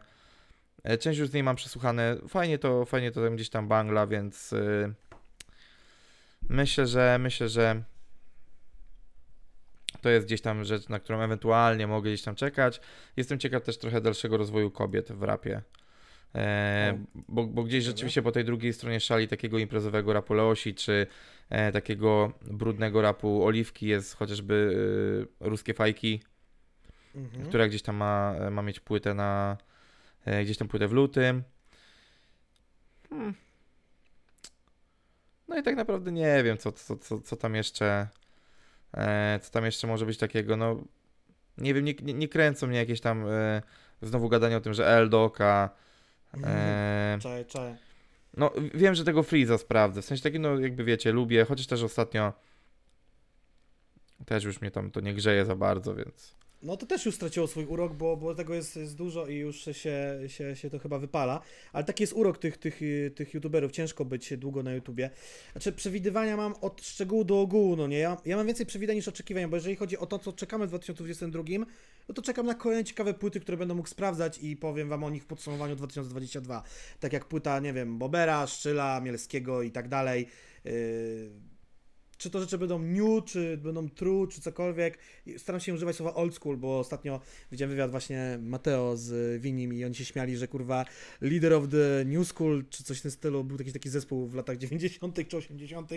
i w ogóle to, to jest zabawne to określenie. E, to będzie kolejny rok z dużą ilością płyt, tego jestem już bardziej niż pewny, bo to się nie zmienia. E, z jeszcze większą ilością singli e, i no będą spadały wyświetlenia na YouTubie, moi drodzy, bo to już się dzieje. Mam gdzieś tam sobie szykowany ranking za e, najpopularniejsze single minionego roku i mimo y, pewnych hegemonów, które się wydarzyły na scenie, takich super singli, te wyświetlenia spadają, no bo streamingi idą coraz bardziej w górę. Ja też widzę, że YouTube sprawdzam z wami lub prywatnie sobie na streamach, a streamingi, streamingi, cały czas streamingi. Ym... Na co czekam? Tu mam taki myślnik, może to chodzi o mnie czekanie. Tak zwana pożegnalna trasa Kubo Fide, bo chcę zobaczyć o co tu się y, rozchodzi. I zmiana pseudonimu, trochę się cykam. Też czekam, ale trochę się też cykam, co, co, co z tego wyniknie. Um, na pewno będą reedycje kolejnych starych płyt, bo to się opłaca i różne firmy kupują swoje katalogi, yy, czy to Tiden Teraz, czy SP Records, czy nawet Majorsi yy, wyciągają rękę do raperów. Teraz wychodzi jakoś yy, kodeks na winylu, i winylowe wydania to też będzie wracało, bo można na tym fajnie, fajnie zarobić. Jeżeli chodzi o ceny płyt, zastanawiam się, czy pójdą jeszcze bardziej w górę, bo moim zdaniem są wysokie, a tu jeszcze mamy inflację i tak dalej, więc tutaj zobaczymy, co się, co się wydarzy, ale sprzedaż płyt, tak na logikę, chyba spada, a podwyższanie cen może jeszcze większy spadek sprzedaży płyt spowodować, więc może jeszcze bardziej cena płyt wzrośnie. Takie, to dziwne jest, to jest taki napędzający się, kurwa, mechanizm. Znaczy, no siłą rzeczy wszystko będzie rosło, no jakby inflacja, kurwa, jest taka, że no... Tak, no, byle nie dwucyfrowa, byle nie dwucyfrowa. Obawiam się raperów w polityce, więcej niż Leroy, który ma przeszłość, jaką ma, tą raperską i niektórzy są na niego źli to, co robił, e, na przykład ja.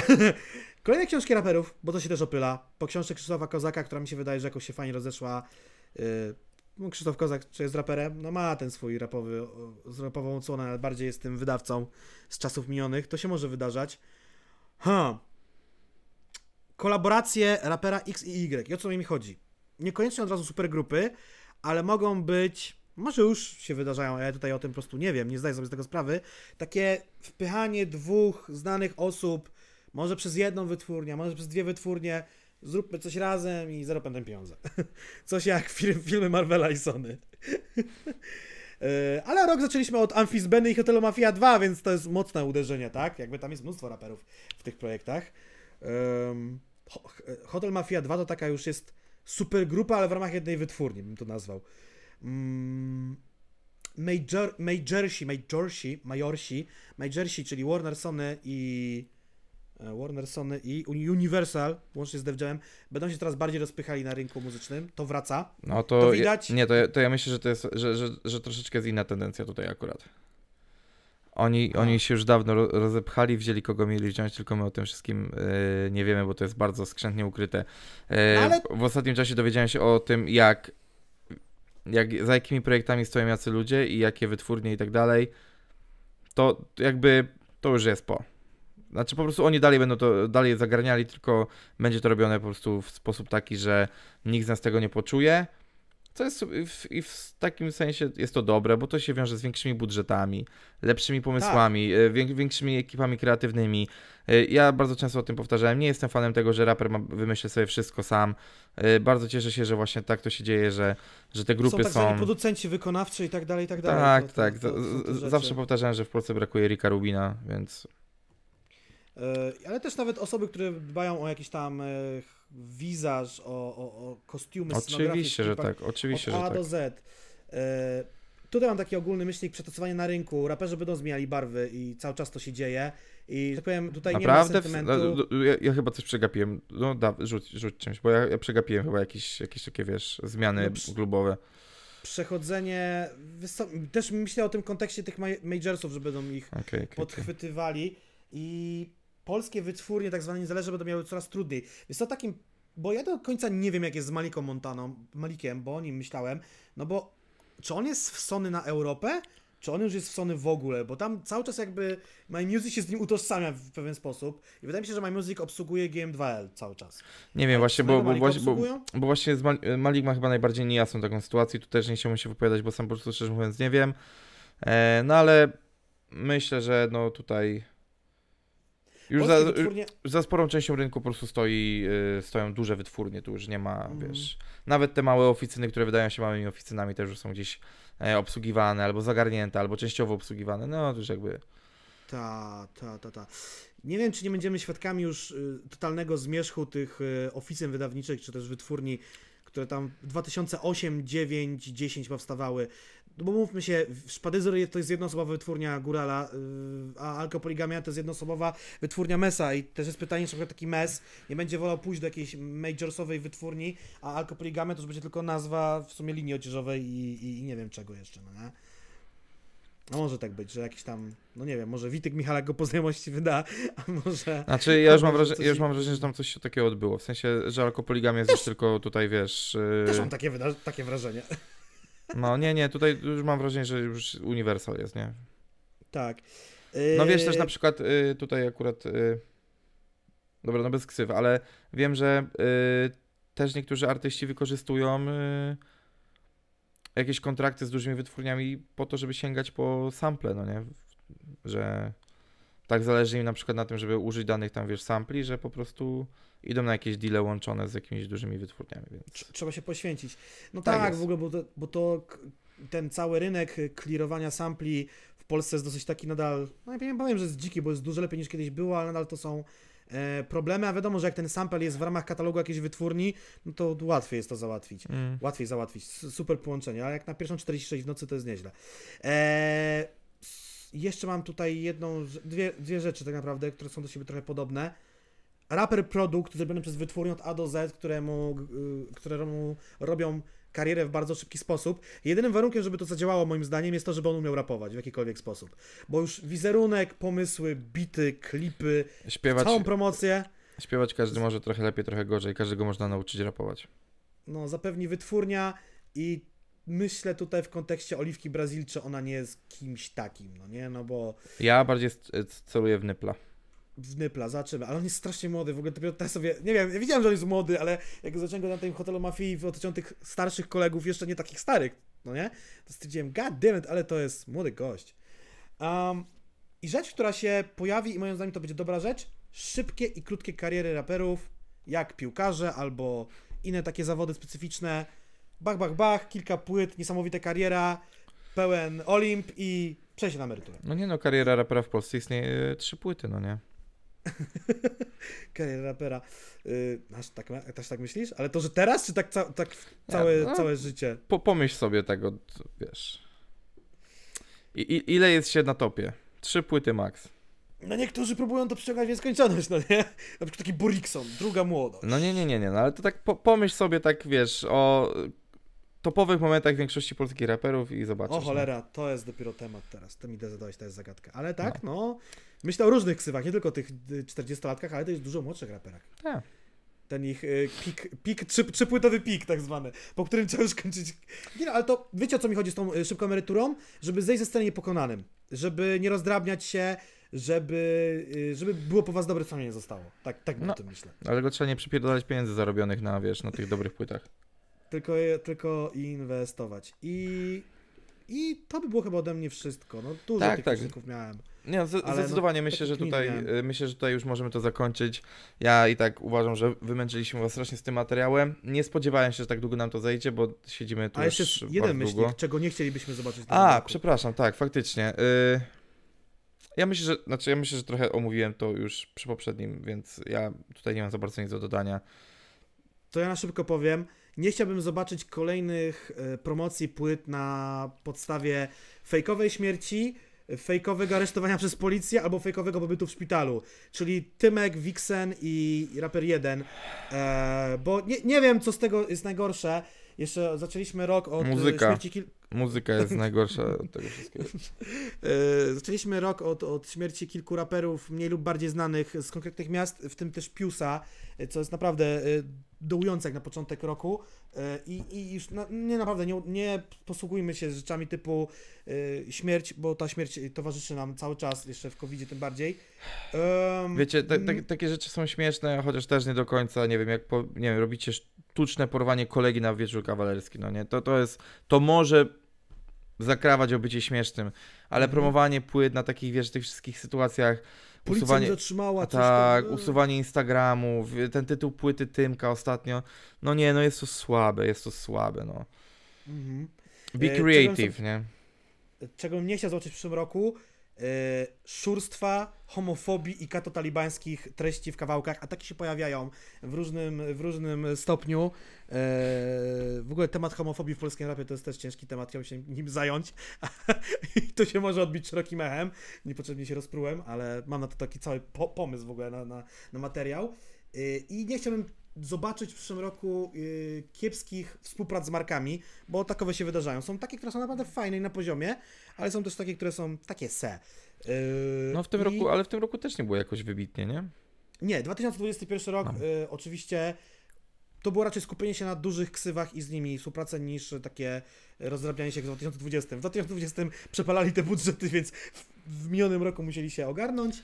No ale też, y, chociaż były takie te, tam akcje ze skrablami chyba, nie? I tam, gdzie był Mm, Lotek, mm. Kenke, Leosia, Iggy. Nuance, y, czyli moja ulubiona agencja reklamowa, która udaje, że jest portalem muzycznym. No, no tak, no to oni mają tam cholernie dużo współprac w różnych, w ramach różnych No y, tak, ale, wręcz. ale wiesz, jeżeli chcesz tworzyć coś niezależnego, no to musisz mieć skądś pieniądze, więc uważam, że ten model biznesowy Więc gdzieś tam, wiesz, ma prawo paywall. bytu. Jestem ciekaw, jak im idzie z tym paywallem, no nie? Czy A, widziałem robią tyle interesujące treści, że ludzie są w stanie za to płacić. To jest No. odważny krok. Ale było to, poparte, by- było to poparte tam w ogóle bardzo szeroką ankietą długotrwającą na temat tego, ile można było płacić, za jakie treści i tak dalej, więc Mam może, nadzieję, że może to wiedzą, zweryfikowali. No właśnie, Mam właśnie. nadzieję, że wiedzą, co robią. I nie chciałbym w tym roku zobaczyć kiepskich filmów z lub o raperach. Już wystarczy nam ten film o Hadzie i, i, i tak dalej, więc takie dokumenty jak o Moleście super, takie filmy fabularne jak o Hadzie nie super. Tego bym nie chciał widzieć. A może to Przepraszam być też bardzo. popularne. Przepraszam bardzo, ale już, już jakby godzina jest taka, że e, jak słyszę, że mają postawić kolejne filmy o polskich raperach, to już po prostu wzięła To się żegnasz z topą. Tak jest. To jest koniec. I nie ma już nic. Tak. Jesteśmy wolni, możemy em, iść. Myślę, że, że tym pozytywnym akcentem dziękujemy Wam za e, pierwszy w tym roku i pierwszy od dawna w ogóle odcinek, e, odcinek podcastu. Tak jak wspominałem na początku, pewnie nie wrócimy szybko z następnym. Pewnie będzie to związane gdzieś z jakąś weną, czy, czy z czymś gdzieś tam, co, co, co rzeczywiście za bangle, jak będziemy rozmawiali i, i, i to, to będzie raczej motorem napędowym, a nie potrzeba wypuszczania dla Was co tydzień rzeczy. Yy, kropka. Kropka. Ja ogólnie myślę, że mam też taką jedną myśl na koniec, że ta zła wróżba y, Solara na, na następne lata dla polskiego rapu wyniknęła po tym, jak znalazł konto Edzio na TikToku. I tym akcentem zakończymy. Piszcie w komentarzach, co tam u was się wydarzyło przez ostatni rok i tak dalej. Y, Wpadajcie na streamy, może z Bartkiem postreamujemy, jak będziesz mieć czas, coś razem O! zrobimy. Ch- Chyba O! z, chyba z auta, jak będziemy jechali na 15-lecie dwóch sławów. Ej, to, jest, to nie jest taki zły pomysł. Nie, no to jest fatalne. Ja tam będę zajechany i zmęczony i wiesz, nie, będę, nie będę duszą towarzystwa. Poza Aha, tym okej, będę jechał też, wiesz, Nie wiedziałem. będę jechał też na urodziny przyjaciela, więc, bo ja w W ogóle, będziesz. tak, bo ja na te 15-lecie to nie idę, nie? A, okej, no dobra, no, spoko. No. Ale też nie wiadomo, jak wieczór się potoczy i co tam się wydarzy. Ma być jakiś after po 15-leciu. A, ja już wiem, co się wydarzy tego wieczoru u mnie. Dobrze, y, serdecznie was żegnam po raz, osta- po raz kolejny i już Po myślę, raz że, ostatni. myślę, że po raz... Myślę, że po raz ostatni, bo już próbujemy się pożegnać trzeci raz, także do zaczyska e, w następnym Papatki. materiale.